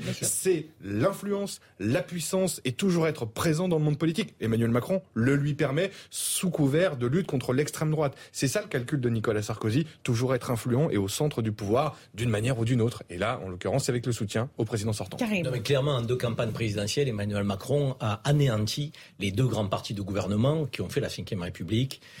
en 2017, c'était le Parti socialiste. Il a été détruit euh, par une déflagration liée à son élection. Pendant cinq ans, il a construit la destruction euh, de, la droite républicaine, gaulliste, traditionnelle, avec le choix, effectivement, le casting, ça a été dit par Loïc, euh, de que Darmanin, Le Maire, Blanquer, Castex, des gens qui avaient effectivement tout pour plaire à l'électorat de la droite et du centre. Et là, on voit bien que le soutien de Nicolas Sarkozy n'est pas un soutien contre l'extrême droite, c'est un soutien adhésion au projet, ce qui est totalement différent de Lionel Jospin euh, et, des socialistes. Les socialistes qui appellent à voter Macron appellent à voter contre Marine Le Pen. Euh, Nicolas Sarkozy appelle à voter Macron pour le projet de Macron et pour euh, l'accompagner euh, durant le quinquennat prochain. C'est foncièrement différent. Donc effectivement, on a trois pôles aujourd'hui dans le pays. On a un pôle social écologiste donc incarné par la France insoumise. On a un pôle euh, centre droit incarné par la Macronie. Donc et on a un pôle d'extrême droite donc incarné par deux RN, donc RN bis et RN traditionnel canal historique qui vont peut-être fusionner dans les dans les mois à venir parce que ça peut pas durer pour eux comme ça. Donc mais on a trois grands pôles et Nicolas Sarkozy il est sur celui de la droite centriste euh, euh, républicaine qui veut gouverner le pays. Donc, et c'est ça le sujet. Mais peut-être même qu'il se projette, Nicolas Sarkozy, parce qu'ils n'ont jamais fait le deuil à ce niveau-là, de ne plus jamais revenir en politique, tant qu'ils ont un souffle. Donc, ils espèrent qu'à un moment donné, ils ah, pourront être le recours. et après deux mandats d'Emmanuel Macron, nul ne sait, nul ne sait ce que sera l'offre politique du pays. Nicolas Sarkozy, il, il y a quand même quelque chose qui est, non, très rapidement, il y a quelque chose de, très habile et qui va dans le sens de ce que de, de, de, ce que je pensais tout à l'heure à propos du, justement de la, du programme d'Emmanuel Macron.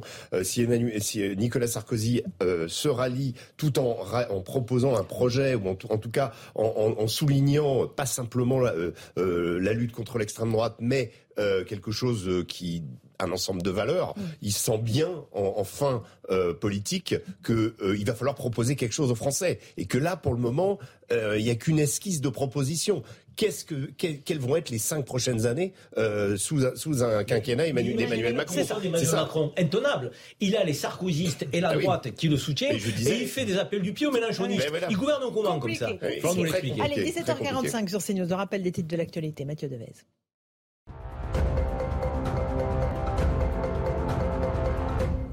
Des pompiers et des policiers agressés à Pau hier soir. Appelés pour l'incendie de deux voitures, ils ont été ciblés par des jets de pierre lancés par une vingtaine d'individus cagoulés. Le préfet du département annonce une mobilisation des forces de l'ordre dans le secteur pour les prochaines nuits à venir.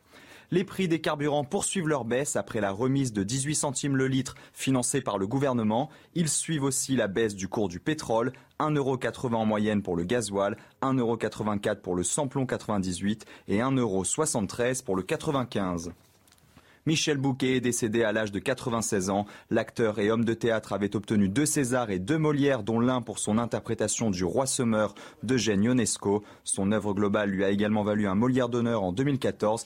Il lui, avait été remis par Fabrice Lucchini, l'un des nombreux comédiens qu'il a contribué à former. Après 75 ans de carrière, Michel Bouquet avait déclaré en 2019 qu'il ne remonterait plus sur scène.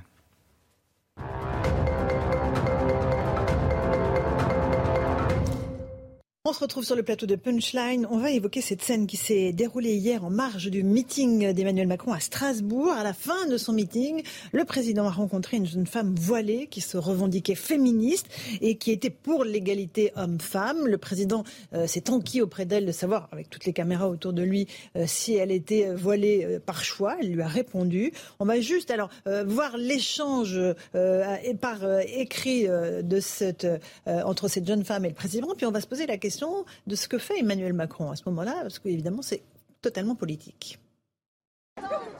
Ah oui. Ah, c'est moi alors. Merci pour le discours. Et ce qui est beau, non, ce qui est beau, vous êtes féministe Oui, moi je suis féministe. Vous êtes pour l'égalité femmes-hommes Pour l'égalité femmes-hommes. Je peux me permettre d'être indiscret Oui.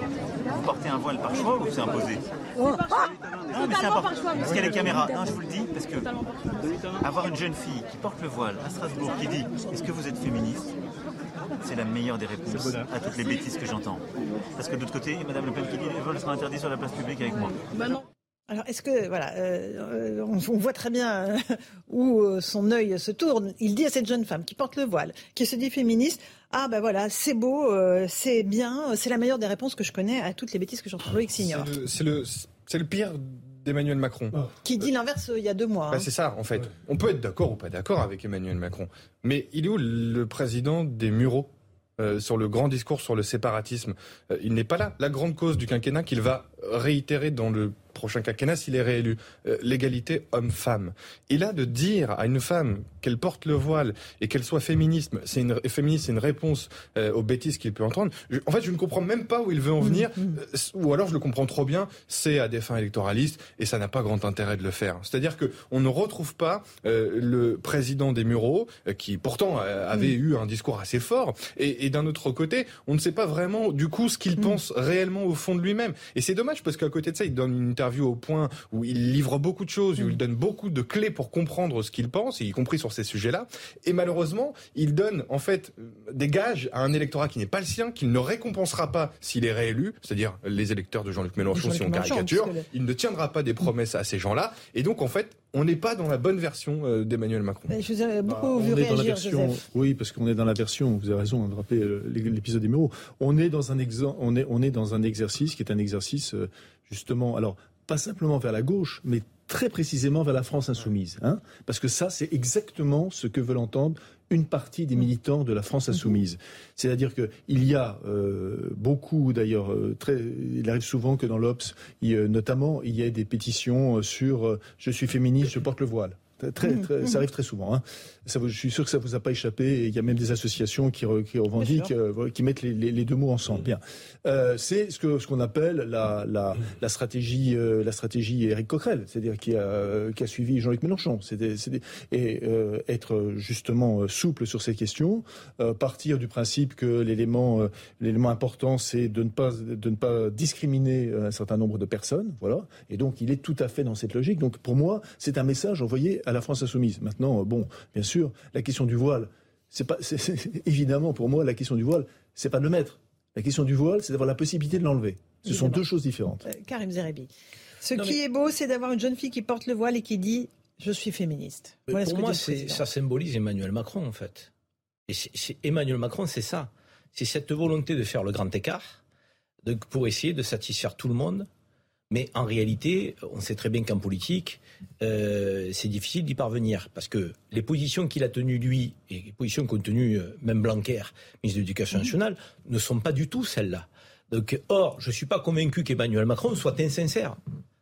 Dans, dans, sa, dans, sa, dans son échange. Je ne suis pas convaincu qu'il soit insincère. Mais il est tellement dans la recherche du compromis qu'il manque de cohérence. Parce que le compromis, le compromis, le compromis euh, en permanence, effectivement, met à mal une certaine forme de cohérence. Euh, parce que cette femme-là, elle n'est pas hors la loi. Donc, euh, et quelque part, ce qu'il veut pointer, c'est ça. C'est, voilà, vous n'êtes pas hors la loi, vous, avez votre liberté de conscience, vous le portez, vous me dites que c'est un choix personnel. Si demain Marine Le Pen passe, ça ne sera plus possible pour vous. C'est ça qui sous-entend, puisque c'est le choix de Marine Le Pen. Il, y a deux semaines, il y a Marine Le Pen qui s'est affichée avec une femme voilée et qui tient à peu près les mêmes propos, qui a fait un selfie, qui a été reproché par un il, fait un clin d'œil à l'électorat. Il fait un clin d'œil au vote musulman qui s'est reporté massivement sur Jean-Luc Mélenchon, carrément. Alors, le vote musulman, euh, encore une fois, moi je, veux bien qu'on cristallise un vote communautaire. C'est quoi le vote musulman? On a eu des débats publics dans notre pays ces derniers mois, ces dernières années, qui ont donné le sentiment effectivement que les musulmans étaient parfois confondus avec les islamistes, que les musulmans posaient un problème dans la société.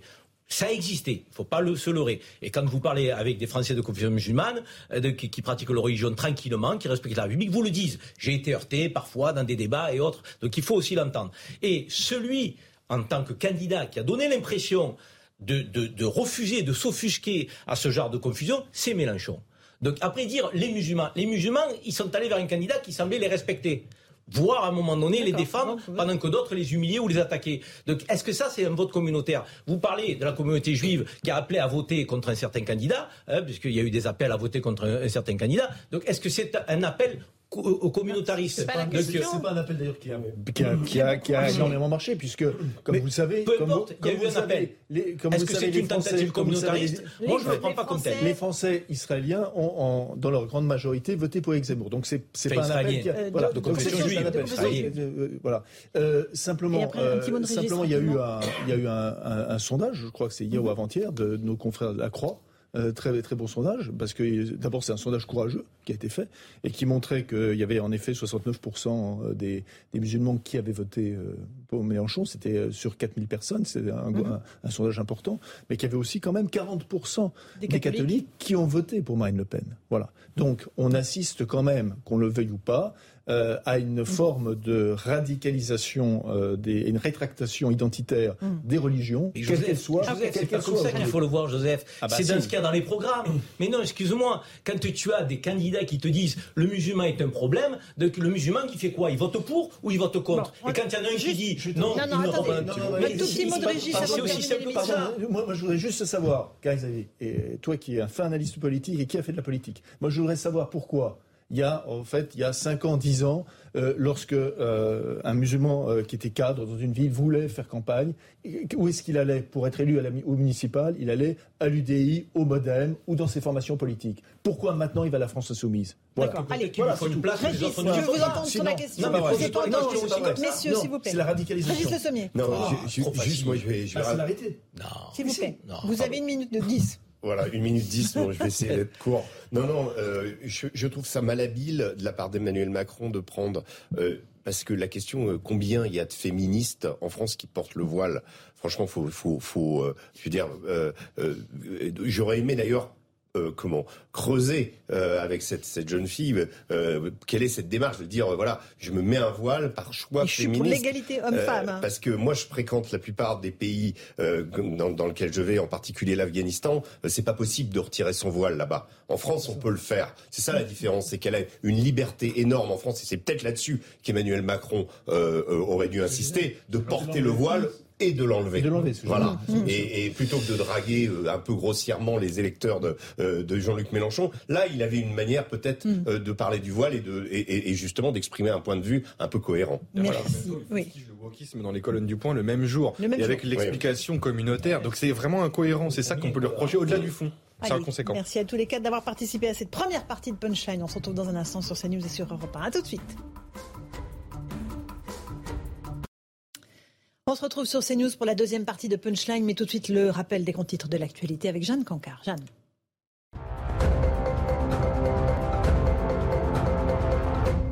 Après la mort de Jérémy Cohen, ce jeune homme percuté par un tramway alors qu'il fuyait ses agresseurs en Seine-Saint-Denis, deux hommes sont en garde à vue depuis hier après-midi.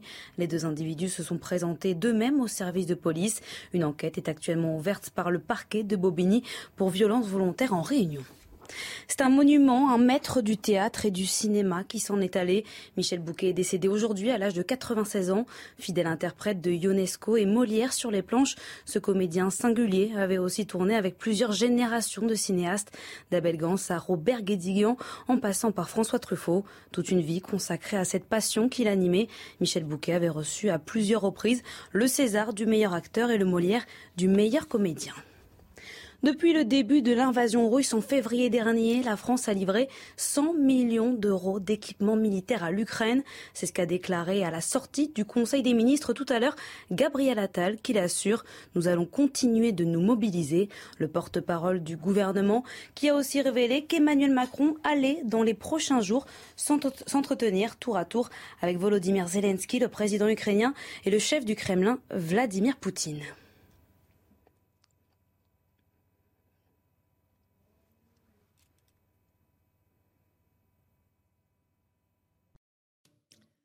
Bienvenue si vous nous rejoignez à l'instant sur Europe 1 et sur CNews. On est dans Punchline, on évoque euh, les grands sujets de l'actualité, notamment cette campagne électorale qui bat son plein avec euh, les candidats à la fois sur le terrain et en conférence de presse. Marine Le Pen était en conférence de presse aujourd'hui pour euh, évoquer sa vision internationale, comment elle envisage le rapport de France entre la France et, les autres pays. Et puis Emmanuel Macron, lui, était surtout dans les médias. On va les entendre l'un et l'autre. Et on va commencer par se poser une question. Est-ce que Marine Le Pen est d'extrême droite? Est-ce que c'est la bonne stratégie de la rediaboliser. On est avec Karim Zerebi de CNews. Bonsoir, à vous, Karim. Gilles Montré, essayiste, ancien diplomate à Moscou. Bonsoir, à vous. Nous sommes avec Jeannette Bougrave, essayiste. Bonsoir, Jeannette. Et Joseph Massescaron, euh, qui est aussi écrivain. Bonsoir, Joseph. Alors, euh, diaboliser Marine Le Pen, est-ce que c'est la bonne stratégie? On se pose la question. On écoute les explications de Valérie Labonne et on en débat sur Podshine. Les coups de la campagne du second tour continuent. C'est sur son appartenance à l'extrême droite que Marine Le Pen est attaquée ce matin par le président sortant. Le vrai visage de l'extrême droite revient. C'est un visage qui ne respecte pas les libertés, le cadre constitutionnel, l'indépendance de la presse et des libertés fondamentales, des droits durement et chèrement acquis qui sont au cœur de nos valeurs comme l'abolition de la peine de mort. Dans une tribune également publiée ce matin, une cinquantaine de sportifs renommés appellent à faire barrage à l'extrême droite. Pour eux, le Rassemblement national incarne la stigmatisation de l'autre, le repli sur soi et le nationalisme. Mais pour certains historiens comme Marcel Gauchet, il faut nuancer. Du point de vue des positions dans un échiquier politique entre une, qui vont d'un extrême à l'autre, on peut dire que Marine Le Pen occupe la position d'extrême droite. Selon lui, on est toutefois loin de l'extrême droite qui a marqué l'histoire. Marine Le Pen représente objectivement une sorte de droite autoritaire, nationale, populaire, qui, pour moi, évoque furieusement en tant qu'ancien combattant, si j'ose dire, les débuts de la Ve République. Je pense que on trouverait dans le RPR de la grande époque du premier gaullisme l'équivalent de Marine Le Pen et peut-être des gens en plus à droite qu'elle. Il n'en reste pas moins que certains points défendus par Marine Le Pen, comme la préférence nationale ou la défense d'un État fort et sécuritaire, divisent profondément de nombreux Français. Jeannette Bougrabe, est-ce que vous, vous pensez que c'est un bon argument qu'utilise le président Macron et tous ceux qui le soutiennent de dire Marine Le Pen, c'est l'extrême droite, c'est le visage de l'extrême droite? On l'a entendu aujourd'hui. Mais j'avoue que je ne comprends pas parce qu'il me semblait que ce qu'avait souhaité le président, euh, le candidat Emmanuel Macron, c'était de déconstruire point par point le projet de, de Marine Le Pen euh, et, et, de pas euh, de pas aller sur le, le, terrain de la de la stigmatisation, de la diabolisation du Rassemblement national ou, mhm. du Front national. Et, et là, on a l'impression qu'en réalité, puisque dans ce matin dans le Canard enchaîné, il relatait en tout cas une conversation, notamment avec Éric euh, Dupont-Moretti, euh, qui, tenait cette ligne en disant il faut remettre la remettre dans, dans, un, dans un échiquier ou et que le président avait balayé ça d'un revers de main. Donc j'avoue que c'est assez incohérent effectivement. Euh, j'avoue je comprends pas. Voilà. Gilles Montré, est-ce que encore une fois cette stratégie de rediaboliser Marine Le Pen après l'avoir un peu banalisée avant le premier tour, c'est la bonne stratégie? Non mais Emmanuel Macron a raison de rappeler parce que il y, a eu une espèce de, drôle de tour de passe-passe pendant cette élection où d'un seul coup on a eu l'impression que c'était Éric Zemmour, l'extrême droite, euh, que Marine Le Pen avait eu l'air finalement fréquentable, euh, presque presque modéré sur certaines de ses mmh. positions. Donc il rappelle voilà d'où elle vient, quel est son programme et quels sont certains points, certains éléments qui sont clairement qui la situent à l'extrême droite, comme l'a très bien dit Marcel Gauchet ce matin, notamment sur sa vision d'un État très autoritaire. Elle a beau maintenant commencer à parler d'horizontalité, d'horizontalité, etc. Elle a, elle a, dans son ADN et dans son discours cette idée d'un pouvoir fort euh, et autoritaire. Maintenant, est-ce que le bon angle, c'est ensuite de faire j'ai envie de dire, du juridisme. Dans les, dans les mots qu'a prononcé Emmanuel Macron, il a dit, voilà, par exemple, ce qu'elle propose est contraire à la Constitution. Mhm. Il y a un débat là depuis 48 heures qui, qui dit bah, Marine Le Pen veut inscrire la, la, préférence nationale dans la, Constitution. Or, c'est pas possible parce que l'article 89 euh, suppose que les assemblées soient d'accord et elle ne peut pas utiliser l'article 11 qui permet directement de consulter les citoyens. Et ça, évidemment, c'est un argument qui est, j'ai envie de dire, très juridique et qui n'aborde. On a envie qu'on a l'impression que, que ça esquive le fond. Le problème de la préférence nationale, c'est la préférence nationale. C'est pas la question de savoir si c'est l'article 89 ou l'article 11. Et là, j'ai envie de dire attention à ne pas voilà, se, se, draper dans une certaine euh, bienséance, je ne parle pas de bien-pensance, mais bienséance mm-hmm. en disant tout ça, ce n'est pas possible. Euh, le vrai, le fond, comme le disait Jeannette Bougrade, c'est d'attaquer son programme point par point, et en particulier cette, cette, préférence nationale. Joseph Massescaron, sur le fait que ces mesures qu'elle propose seraient anticonstitutionnelles, donc ben, moi, c'est-à-dire quand, on parle de préférence nationale, euh, je ne peux pas, comme j'ai un esprit évidemment taquin par nature, je pense évidemment, euh, comment dire, euh, aux mains tendues que nous avons par, aux indépendantistes corses, n'est-ce pas, qui eux sont partisans de faire la préférence corse. Et la préférence corse, je peux vous dire que c'est autrement plus rude que la préférence nationale. Voilà. Pour, peu qu'on s'intéresse évidemment au programme ou au projet, bien, bien évidemment. Donc, vérité d'un côté de la Méditerranée, erreur au-delà. Mais là, sur Marine Le Pen, sur certaines de ces mesures, la préférence nationale, le droit du sol supprimé oui, il y, a le, les droits du sol, mais je, crois que je reviens en effet au propos de Marcel Gaucher, c'est-à-dire les points qui sont euh, la, stigmatisation, le repli sur soi, ça c'est des, éléments en effet qui l'apparentent à l'extrême et aussi à la droite autoritaire, c'est-à-dire que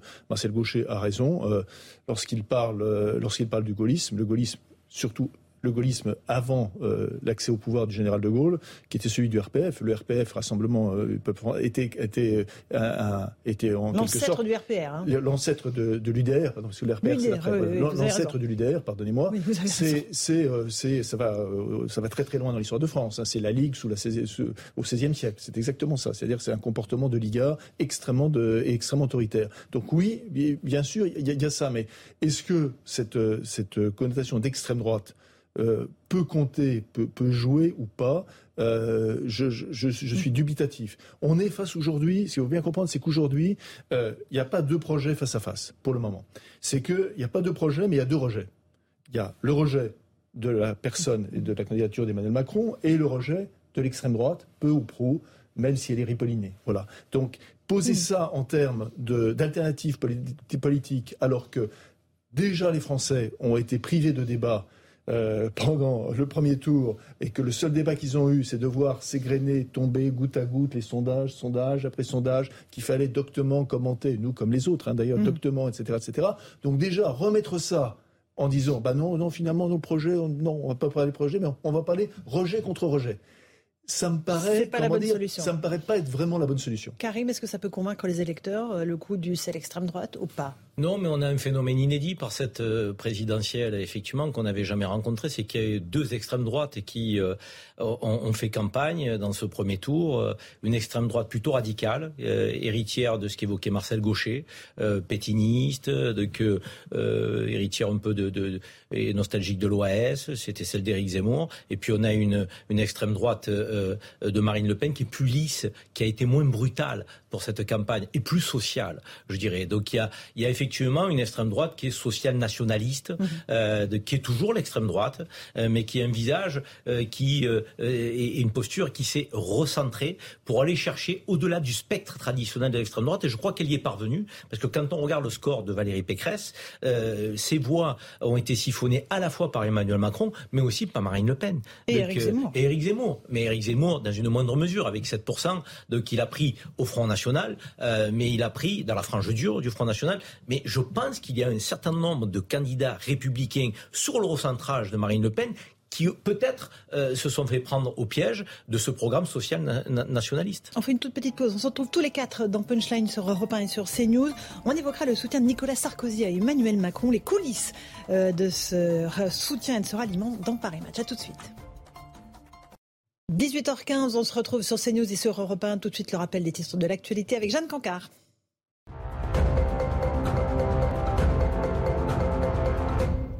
Les chiffres définitifs du premier tour de l'élection présidentielle sont désormais connus. Ils viennent d'être publiés par le Conseil constitutionnel.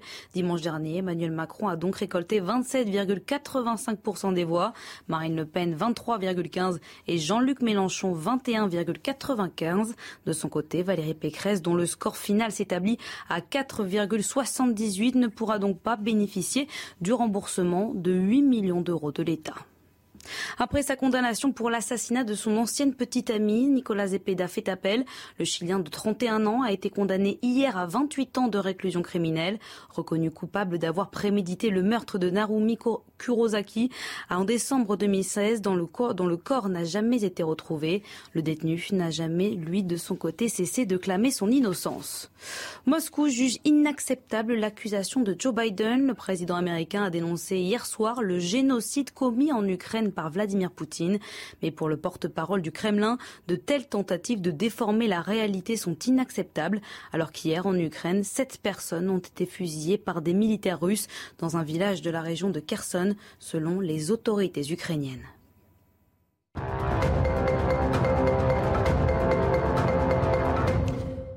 On se retrouve sur le plateau de Punchline avec Karim Zerebi, Gilles Montré, essayiste, auteur de Démocratie, rendons le vote aux citoyens, chez Odile Jacob, avec Jeannette Bograb, euh, essayiste, et Joseph Massescaron, écrivain. On est aussi en ligne avec Franck Louvrier, le maire de la Baule, le maire LR de la Baule. Euh, bonsoir Franck Louvrier, on va venir vers vous dans un instant. On va s'intéresser aux coulisses du soutien de Nicolas Sarkozy à Emmanuel Macron. C'est la couverture de l'hebdomadaire Paris Match qui raconte par le détail comment voilà cet accord s'est noué entre les deux hommes. On fait le point avec ces explications de Elodie Huchard et je vous passe la parole ensuite. Le suspense aura duré plusieurs semaines. Désormais, c'est donc officiel. Nicolas Sarkozy soutient Emmanuel Macron. Il s'est confié à nos confrères de Paris Match. Mon choix sera Emmanuel Macron sans ambiguïté ni réserve. Je suis conforme à ce que j'ai toujours fait. Le Nini n'a jamais porté chance au mouvement gaulliste. Le Nini, c'est choisir Le Pen. Le Nini, c'est la disparition.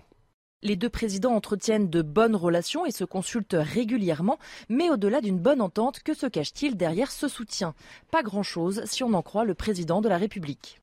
Il n'y a pas d'accord avec qui que ce soit. Je me félicite du soutien de Nicolas Sarkozy, qui a été très clair et qui a marqué un soutien d'adhésion en se reconnaissant dans ce que je porte sur l'Europe, sur le travail. Je m'en félicite. Et pourtant, Nicolas Sarkozy entend bien peser sur le prochain quinquennat pour sauver son parti. Oui, j'y tiens, ma famille politique peut survivre, mais autrement. Comment D'abord en tentant d'imposer des proches à Matignon ou dans les ministères? Ensuite, en participant à la création d'une coalition à l'Assemblée. L'ancien chef de l'État aimerait amener à Emmanuel Macron quelques dizaines de députés issus des rangs des Républicains. Un moyen pour Nicolas Sarkozy de continuer à peser sur la vie politique du pays et pour Emmanuel Macron d'avoir une majorité plus confortable. Mais alors que le président candidat cherche à capter l'électorat de Jean-Luc Mélenchon, ce soutien pourrait devenir encombrant. Merci pour ces explications, Élie Huichard. Franck Louvrier, est-ce qu'il y a un accord ou pas entre les deux hommes? Le président Macron dit non, il n'y a pas d'accord. Non, il n'y a pas d'accord pour la simple et bonne raison. C'est que les résultats, on ne les connaissait pas avant dimanche soir. Et que vous imaginez bien qu'à l'issue de la catastrophe que nous avons pu subir dimanche soir, il était normal que l'ancien chef de l'État euh, puisse prendre position euh, face à la menace réelle que Marine Le Pen soit présidente de la République dans 15 jours. Donc voilà, donc c'est bien sûr, je dirais, une déduction de ce qui s'est passé euh, et le résultat de ce qui s'est passé dimanche. Mais est-ce qu'il y a euh, un projet politique derrière? Est-ce qu'il y a un mouvement politique commun? Est-ce que les LR, les députés LR vont devoir rejoindre la formation euh, d'Emmanuel Macron? Comment ça va se traduire très concrètement dans les prochaines semaines si le président Macron est réélu? Si le président Macron devait être élu, vous imaginez bien qu'il ne peut pas agir comme il a pu agir euh, il y a cinq ans en, je dirais, constituant euh, un parti majoritaire qui, on l'a vu, euh, n'a même pas eu, je dirais, été cité le soir de son, de son premier tour. Je pense que surtout, et ça c'est une conviction personnelle, c'est qu'il va falloir aller vers des majorités de coalition pour permettre de faire passer les projets essentiels pour la France. Je pense notamment à la, à la réforme des retraites. Vous savez, euh, on peut regarder ce que font, euh, par exemple, nos voisins allemands ou nos voisins même de l'Europe du Nord, où à un moment donné, euh, lorsque chacun prend ses responsabilités pour permettre de faire passer des réformes difficiles, compliquées, vous imaginez bien qu'il faut mieux que les coalitions se déroulent dans l'hémicycle que dans la rue. Et je pense que, vu le contexte de la lecture du premier tour, où près de 70% des Français se sont partagés entre l'abstention et la radicalité où 27 millions de personnes n'ont pas souhaité aller aux urnes ou se sont portées vers euh, Jean-Luc Mélenchon ou Marine Le Pen. Il faut tirer aussi des leçons de ces résultats. Je pense qu'il faut écouter quand même les Français qui sont prononcés dimanche dernier. Vous restez avec nous, Franck Louvrier. Je voudrais juste euh, avoir le sentiment de Jeannette Bougrab. Euh, il y a ce rapprochement entre les deux hommes et il y a aussi un rapprochement politique qui est à construire. Sous quels auspices Qui en sera le leader? C'est ça les questions qui se posent aujourd'hui? Je, vous écoutais ce matin avec votre invité Bernard-Henri Lévy et il a raison, il y a des, les partis naissent, euh, se développent et parfois disparaissent. Et, je crois qu'effectivement, avec le résultat euh, de l'élection présidentielle de Valérie Pécresse, il le les républicains doivent en tout cas se repenser. Voilà, c'est une, mais c'est également le cas pour euh, Europe Écologie Les Verts, le, Parti socialiste. On est dans une phase de reconstruction de la vie politique française. On croyait que 2017 était un accident et qu'en réalité, bah, c'est pas le cas parce que vous avez réellement deux blocs. Euh, la, seule chose qui se pose, c'est de savoir si ça va être un grand parti euh, République en marche et sans avoir de d'aspérité particulière, c'est-à-dire qu'en fait quelque chose de très monolithique, très homogène, sans diversité, où, ça va être une coalition. Mm. Et je crois que ce que souhaite le, président Emmanuel Macron, c'est un seul parti euh, mm. et, qui fera passer ses réformes sans difficulté parce que c'est le système majoritaire. Gilles Montré, ça tangue chez les LR, hein, cette prise de position de l'ancien président Nicolas Sarkozy, euh, elle, elle, turbule hein, beaucoup euh, chez les députés notamment ou chez les élus LR. Alors on comprend, enfin on, lit la, stratégie et le message de Nicolas Sarkozy Sarkozy, c'est de dire effectivement, euh, le parti va avoir dû, voilà, a été, a été euh, complètement euh, laminé, laminé par, le, par le scrutin présidentiel. Emmanuel Macron a repris une très grande partie des idées de la droite. Hein, il y a un programme. Et la question, c'est est-ce qu'on veut y participer, sachant que de toute façon, en plus, il ne se représentera pas. Et donc, avec lui, construisons ce quinquennat, et puis on pourra rebondir derrière. Ou est-ce qu'on reste dans l'opposition? Maintenant, une fois qu'on a dit ça, il reste, et on l'a vu, on l'a vu dans les interventions là, quand on réécoute ce qu'a dit Emmanuel Macron et ce qu'a ce qu'a dit Nicolas Sarkozy, on sent bien qu'ils ne disent pas la même chose en fait. Nicolas Sarkozy, comme l'a répété Franck Louvrier, vise probablement une coalition gouvernementale en disant nous les LR, nous pouvons, certains LR pourront être en soutien d'Emmanuel Macron dans une majorité présidentielle. Emmanuel Macron a répété ce matin qu'il ne croyait pas aux coalitions gouvernementales, que ce n'était pas l'esprit de la Ve République, qu'on était un régime présidentiel et non pas un régime parlementaire. Et donc, il propose un nouveau parti. Il, propose un nouveau parti. Il a compris qu'il ne pouvait pas uniquement refaire, comme en 2017 mm. avec En Marche, un nouveau parti plus large, dans lequel probablement il appellera ses députés LR à le rejoindre. C'est sans doute ce qu'il va annoncer samedi à Marseille. Et, là, on a un problème à résoudre, parce que ce n'est pas la même perception des deux côtés. Franck voyez, c'est ça. Les, les députés LR ne voudront pas se fondre, se diluer dans le macronisme. D'abord, euh, il n'est pas question que euh, les gens qui sont engagés à droite euh, changent d'avis. je pense qu'ils voudront défendre leurs idées. Les gens qui seront de droite resteront de droite et sans doute ceux qui seront de gauche resteront de gauche.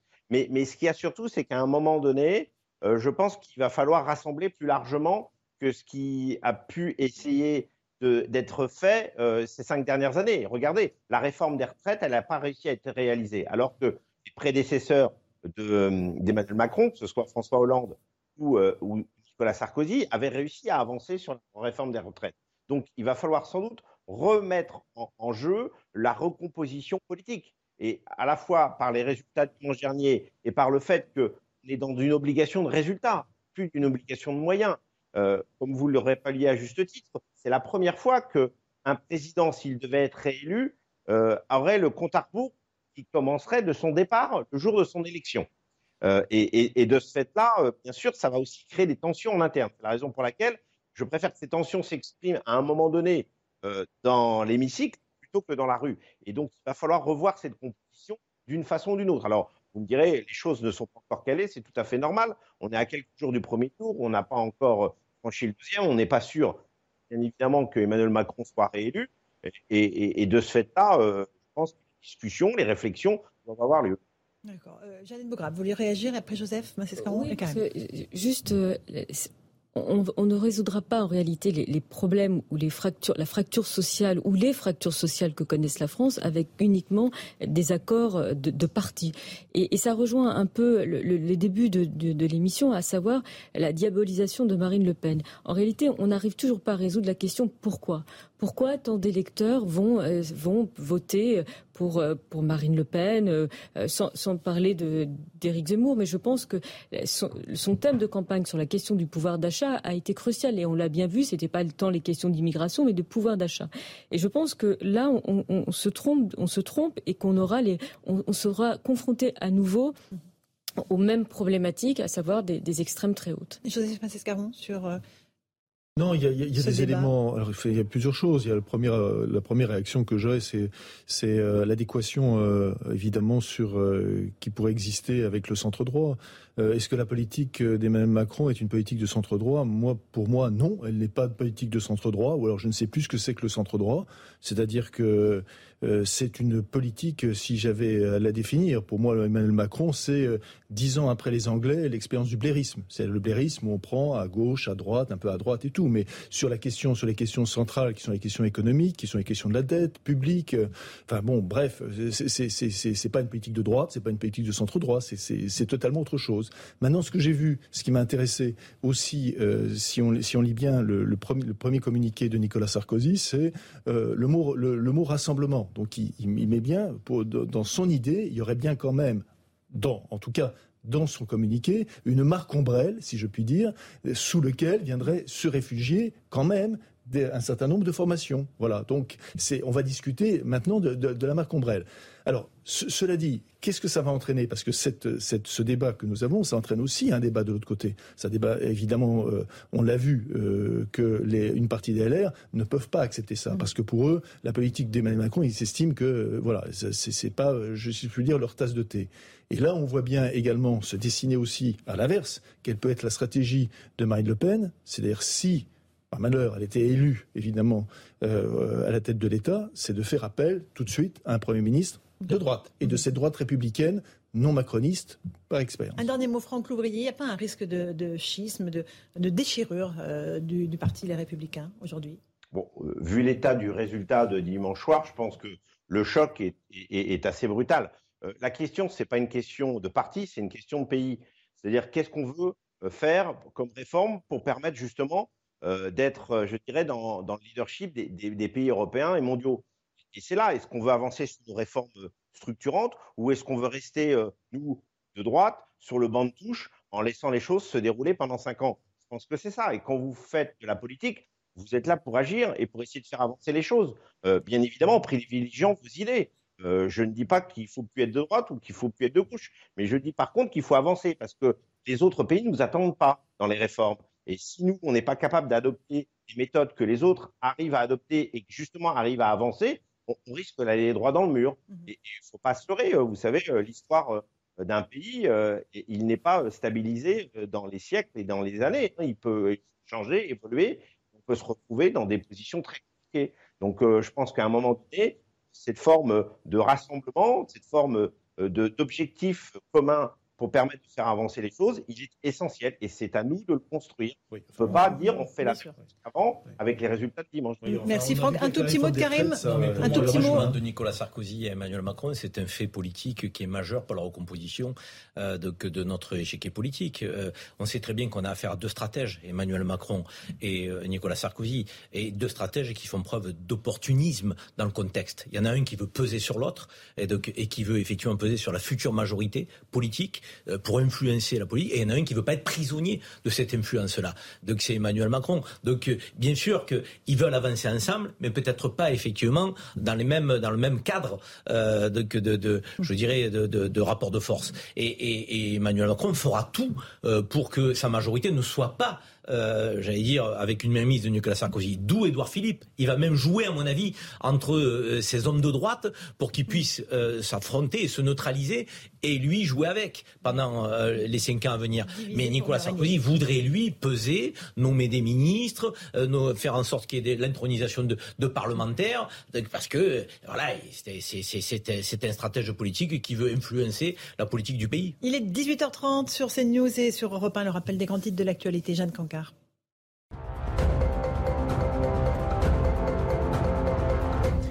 Le comité d'urgence de l'OMS unanime pour dire qu'il ne faut pas baisser la garde face à la pandémie de Covid-19. La situation est loin d'être terminée, a déclaré le président français de l'organisation. L'urgence de santé publique de portée internationale, le niveau d'alerte le plus élevé de l'OMS, reste lui toujours maintenu. Après le scandale des pizzas Buitoni, des perquisitions ont eu lieu, notamment dans une usine du Nord où sont produites les pizzas surgelées Fresh Up, soupçonnées d'avoir causé des cas graves de contamination d'enfants par la bactérie E. coli. Des fouilles ont aussi été menées au siège de Nestlé dans les Hauts-de-Seine. À l'origine de ces investigations, le parquet de Paris qui a ouvert une enquête, notamment pour homicide involontaire, tromperie et mise en danger d'autrui. Vous l'avez sans doute remarqué, à la pompe à essence, les prix des carburants continuent de diminuer en France. En plus de la remise de 18 centimes le litre accordé par l'État, les cours du pétrole sont aussi en baisse. En moyenne, vous le voyez, le gasoil coûte en ce moment 1,80€. Pour le samplon 98, la moyenne, elle, se situe aux alentours d'1,84€.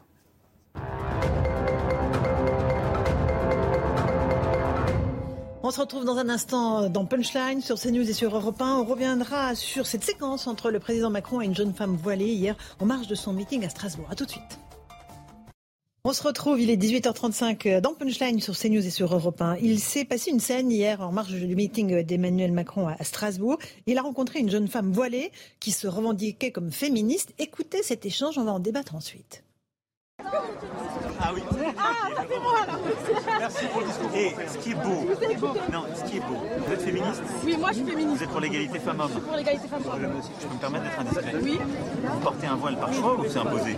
Oh. Non, mais c'est important. par choix, Parce qu'il y a les caméras. Non, je vous le dis, parce que avoir une jeune fille qui porte le voile à Strasbourg qui dit Est-ce que vous êtes féministe? C'est la meilleure des réponses à toutes les bêtises que j'entends. Parce que de l'autre côté, Madame Le Pen qui dit le vol sera interdit sur la place publique avec moi. Bah non. Voilà, alors pour nos auditeurs, si vous n'avez pas très bien entendu, ce qui est beau, dit le président, c'est d'avoir une jeune fille qui porte le voile et qui dit est-ce que qu'elle est féministe C'est la meilleure des réponses à toutes les bêtises que j'entends. Jeannette Beaugrave, ça vous a fait réagir? Oui, j'ai trouvé ça affligeant en fait. Pardonnez-moi, hein, je suis assez directe.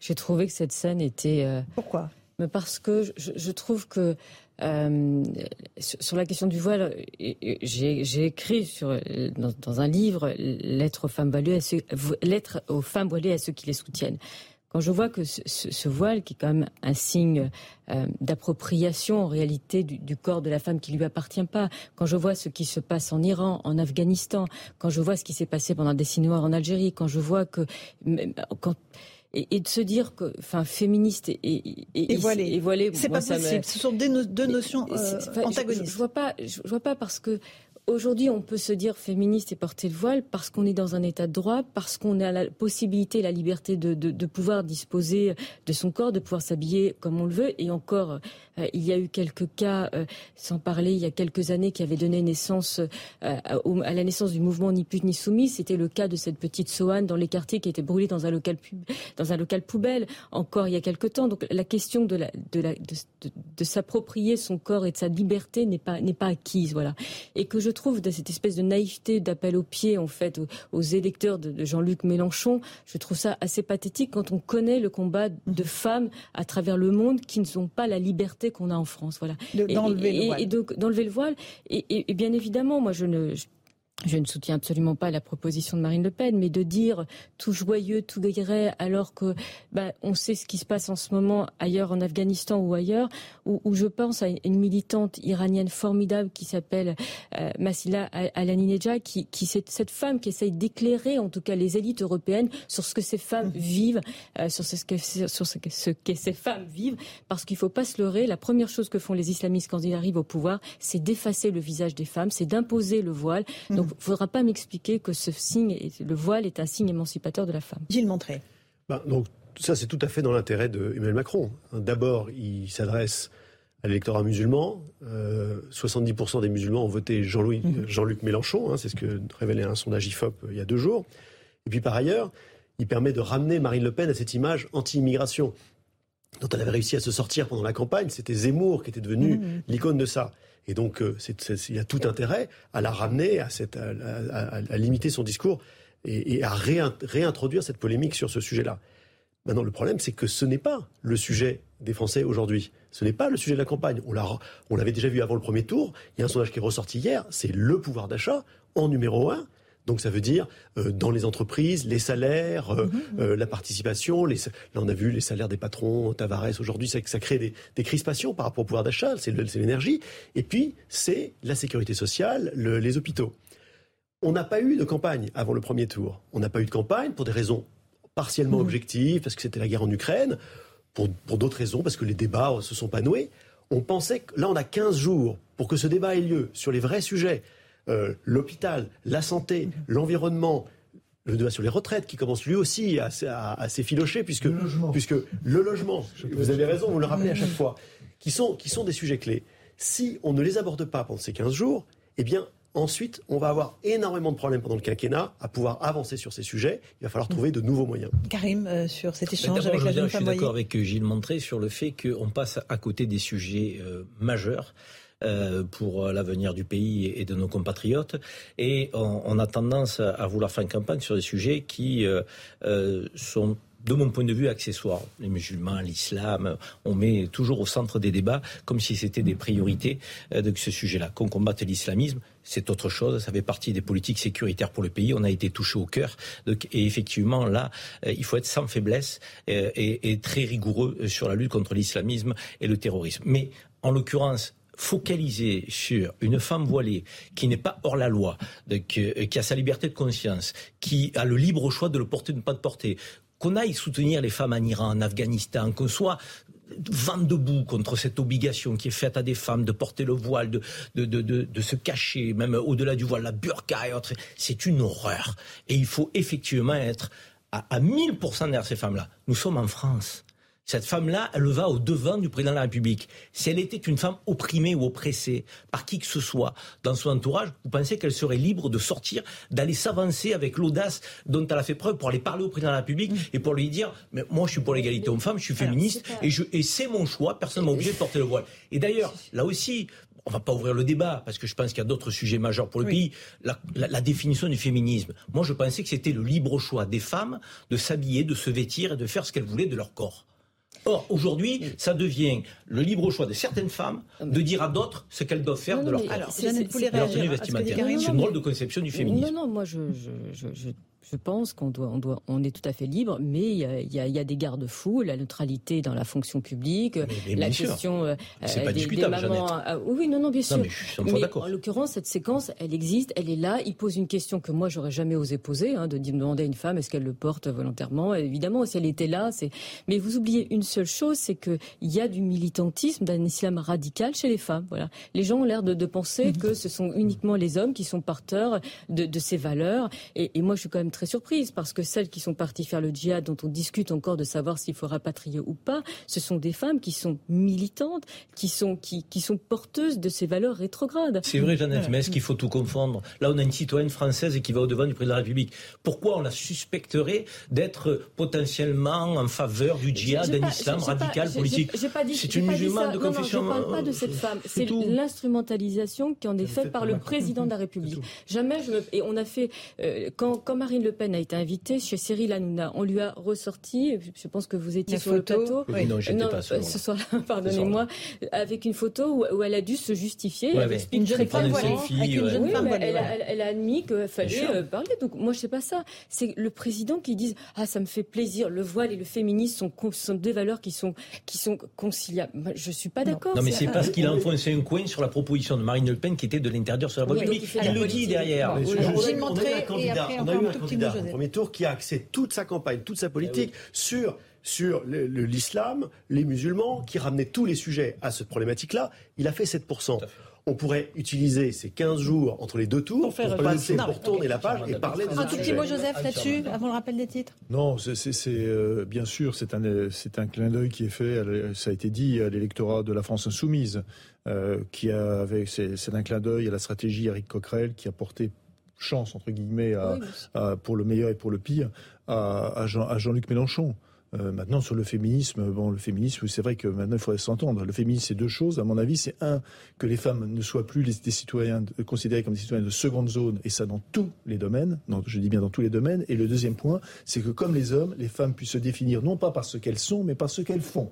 Et ça, déjà, ce sera une vraie, révolution. Et ça, juste pour ça, mhm. de ce qu'elles font, ça veut dire quoi? Que le problème du voile, féministe ou pas féministe, le maître, etc., pas de problème. Le juste, le problème du voile, mais juste, c'est de pouvoir l'enlever. C'est juste de pouvoir l'enlever. Voilà. Allez, 18h45 sur CNews et sur Europe 1, le rappel des titres de l'actualité avec Jeanne Cancard.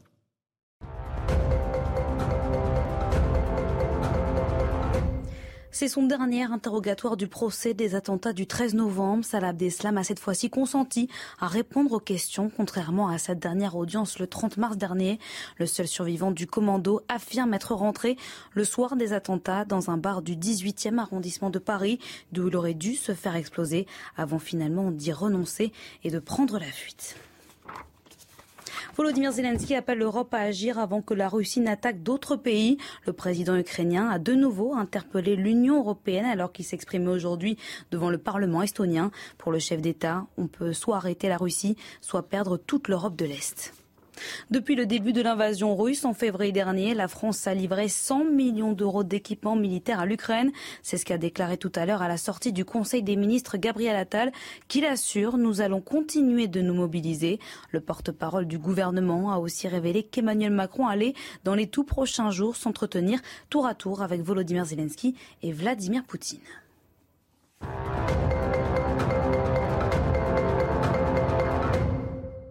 On se retrouve sur le plateau de Punchline. On va écouter Marine Le Pen qui a tenu une conférence de presse, je vous le disais, euh, sur sa vision internationale de la façon dont elle euh, voudrait diriger la France si elle était élue. Elle annonce vouloir un rapprochement stratégique entre l'OTAN et la Russie. Écoutons-la.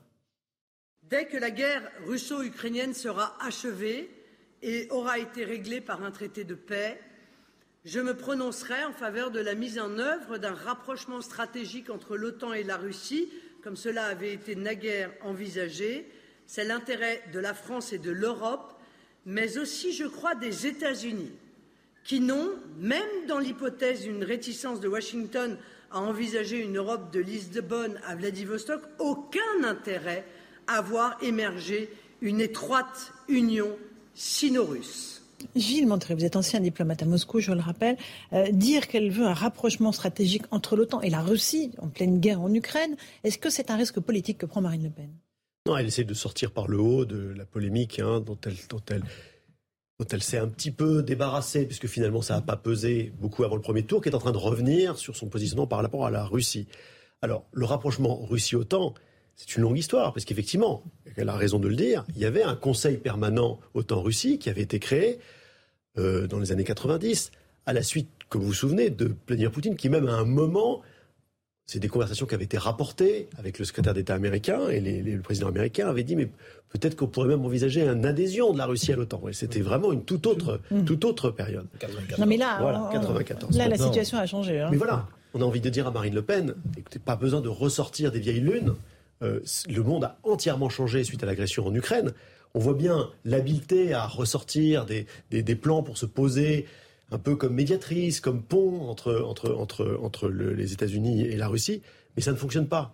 Et on a envie, on aimerait entendre Marine Le Pen sur comment plutôt régler le conflit maintenant en Ukraine, parce que c'est ça la question. Se projeter dans l'après, c'est extrêmement euh, presque cynique quand on voit les images tous les jours. Joseph Massescaron, sur euh, ce rapprochement OTAN-Russie bah, Cynique, euh, non. Moi, je trouve pas que c'est pas cynique. C'est ce qu'elle dit, c'est dans l'après. Oui, on mais, ça mais c'est bien, c'est bien qu'un candidat à la présidentielle euh, de, trace des, des horizons. C'est quand même bien. Oui, mais sauf que là, Mariupol, c'est en ce moment. C'est en ce moment pour les semaines qui viennent et les mois qui viennent. Oui, mais il ne vous a pas, échappé, il ne vous a pas échappé qu'elle n'est pas au gouvernement. Donc, elle n'est pas en situation de pouvoir agir. Donc, c'est normal, étant candidate de la à la présidence de la République, pardonnez-moi, qu'elle se projette on ne peut pas, on ne peut pas lui en faire grief. Si, si, on lui fait grief. C'est une projection très hypothétique. C'est très facile. On peut tous se projeter dans un monde. C'est pas mal quand même d'avoir une vision, parce qu'il ne vous a pas échappé non plus qu'avec Emmanuel Macron, même en dehors de ce conflit, on a un peu l'impression, non pas d'avoir une vision, non pas d'avoir un cap, mais de caboter un peu. Hein voilà. Donc simplement, euh, c'est quand, même pas mal. Mmh. Non, mais se, projeter, on ne peut pas reprocher à Marine Le Pen de vouloir se projeter euh, et euh, de, porter le dessin de, ce monde qui, doit se redéfinir et qui va se redéfinir euh, à, travers les, rapports de force à l'échelle géopolitique.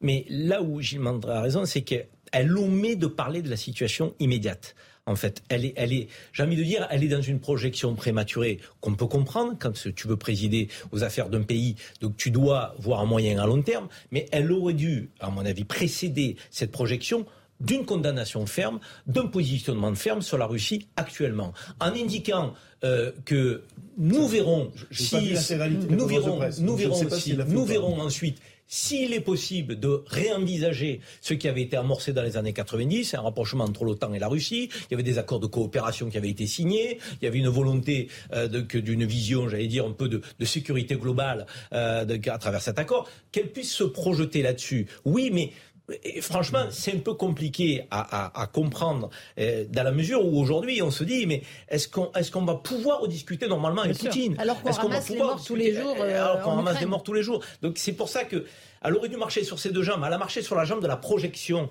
en omettant de parler de la situation immédiate, en étant très ferme avec le gouvernement actuel, en disant peut-être qu'avec la Russie, à l'avenir, après Poutine, donc on aura intérêt à repenser nos, nos relations.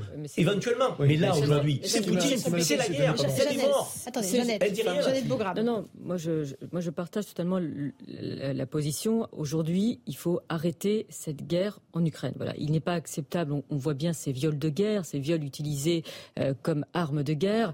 Évidemment, euh, ça existe euh, depuis, depuis toujours, depuis 20 ans, par exemple au Congo, des femmes, des milliers de femmes sont victimes, sans que, en gros, c'est une forme d'empathie de notre part. Et, c'est, on, l'a vu aussi avec Daesh et, les, esclaves sexuels appartenant.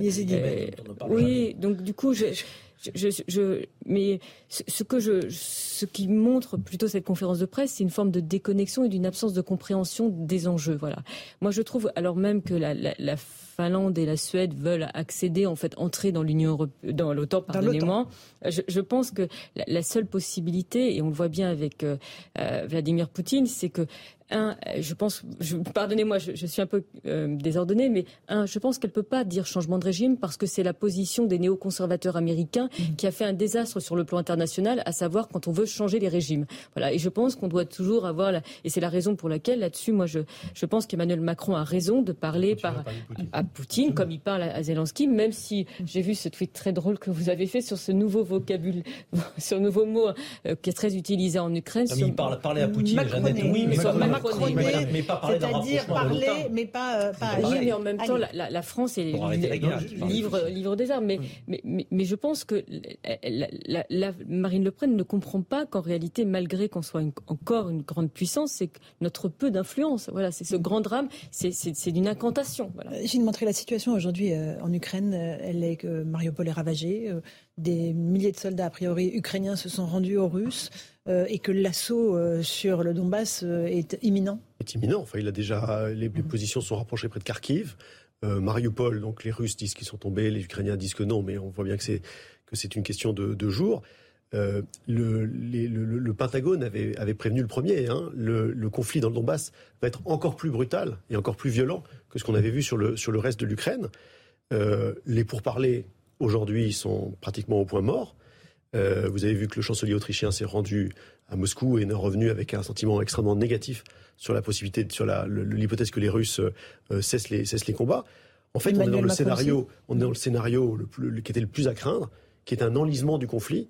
Euh, la Russie finalement étant prête à payer le prix d'un conflit très long, parce que dans le fond, ça lui permet d'atteindre ses objectifs. Euh, une Ukraine euh, en guerre, c'est une Ukraine qui ne rentre pas dans l'OTAN, qui ne, qui, ne, qui ne déploie pas des missiles sur son territoire, euh, qui n'a pas la possibilité de prospérer. lui, de plus en plus, il l'a dit très cyniquement dans une, hier, vous savez. il pense que ce temps long lui est favorable, que de toute façon les opinions vont se retourner dans les autres pays qu'on va passer à autre chose. Bah regardez, on est déjà passé à autre chose. Hein. On est dans la campagne présidentielle. Non, on, non, mais les opinions sont moins, puis c'est normal, moins focalisées sur ce sujet-là. Est-ce qu'il veut en faire un élément euh, date de victoire euh, de, que sur euh, le Donbass ou autre Ou, est-ce que finalement il fêtera 9 mai 45 et... il, va en faire, mais il va en faire une grande victoire.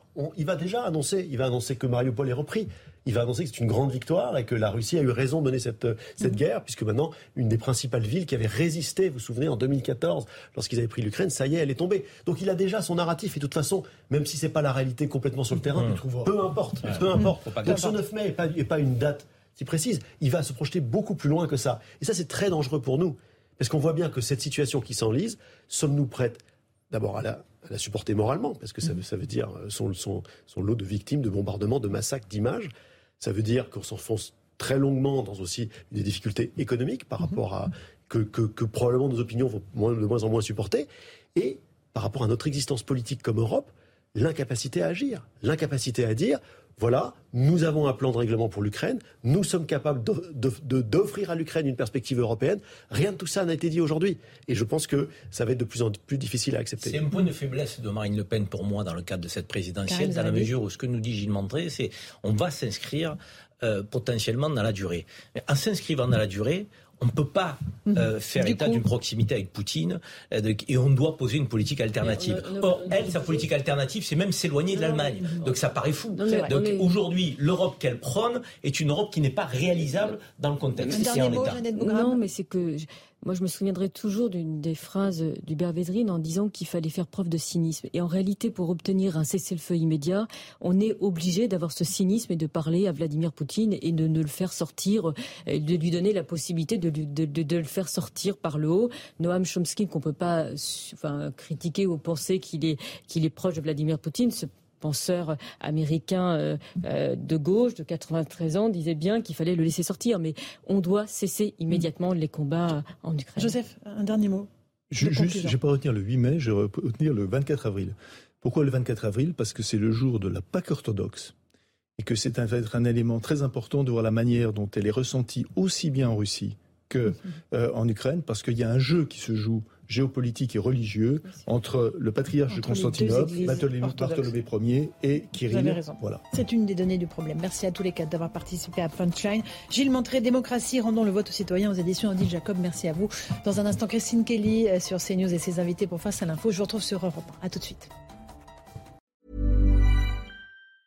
Mom deserves the best, and there's no better place to shop for Mother's Day than Whole Foods Market. They're your destination for unbeatable savings, from premium gifts to show-stopping flowers and irresistible desserts. Start by saving 33% with Prime on all body care and candles. Then get a 15-stem bunch of tulips for just $9.99 each with Prime. Round out Mom's menu with festive rosé, irresistible berry chantilly cake, and more special treats. Come celebrate Mother's Day at Whole Foods Market.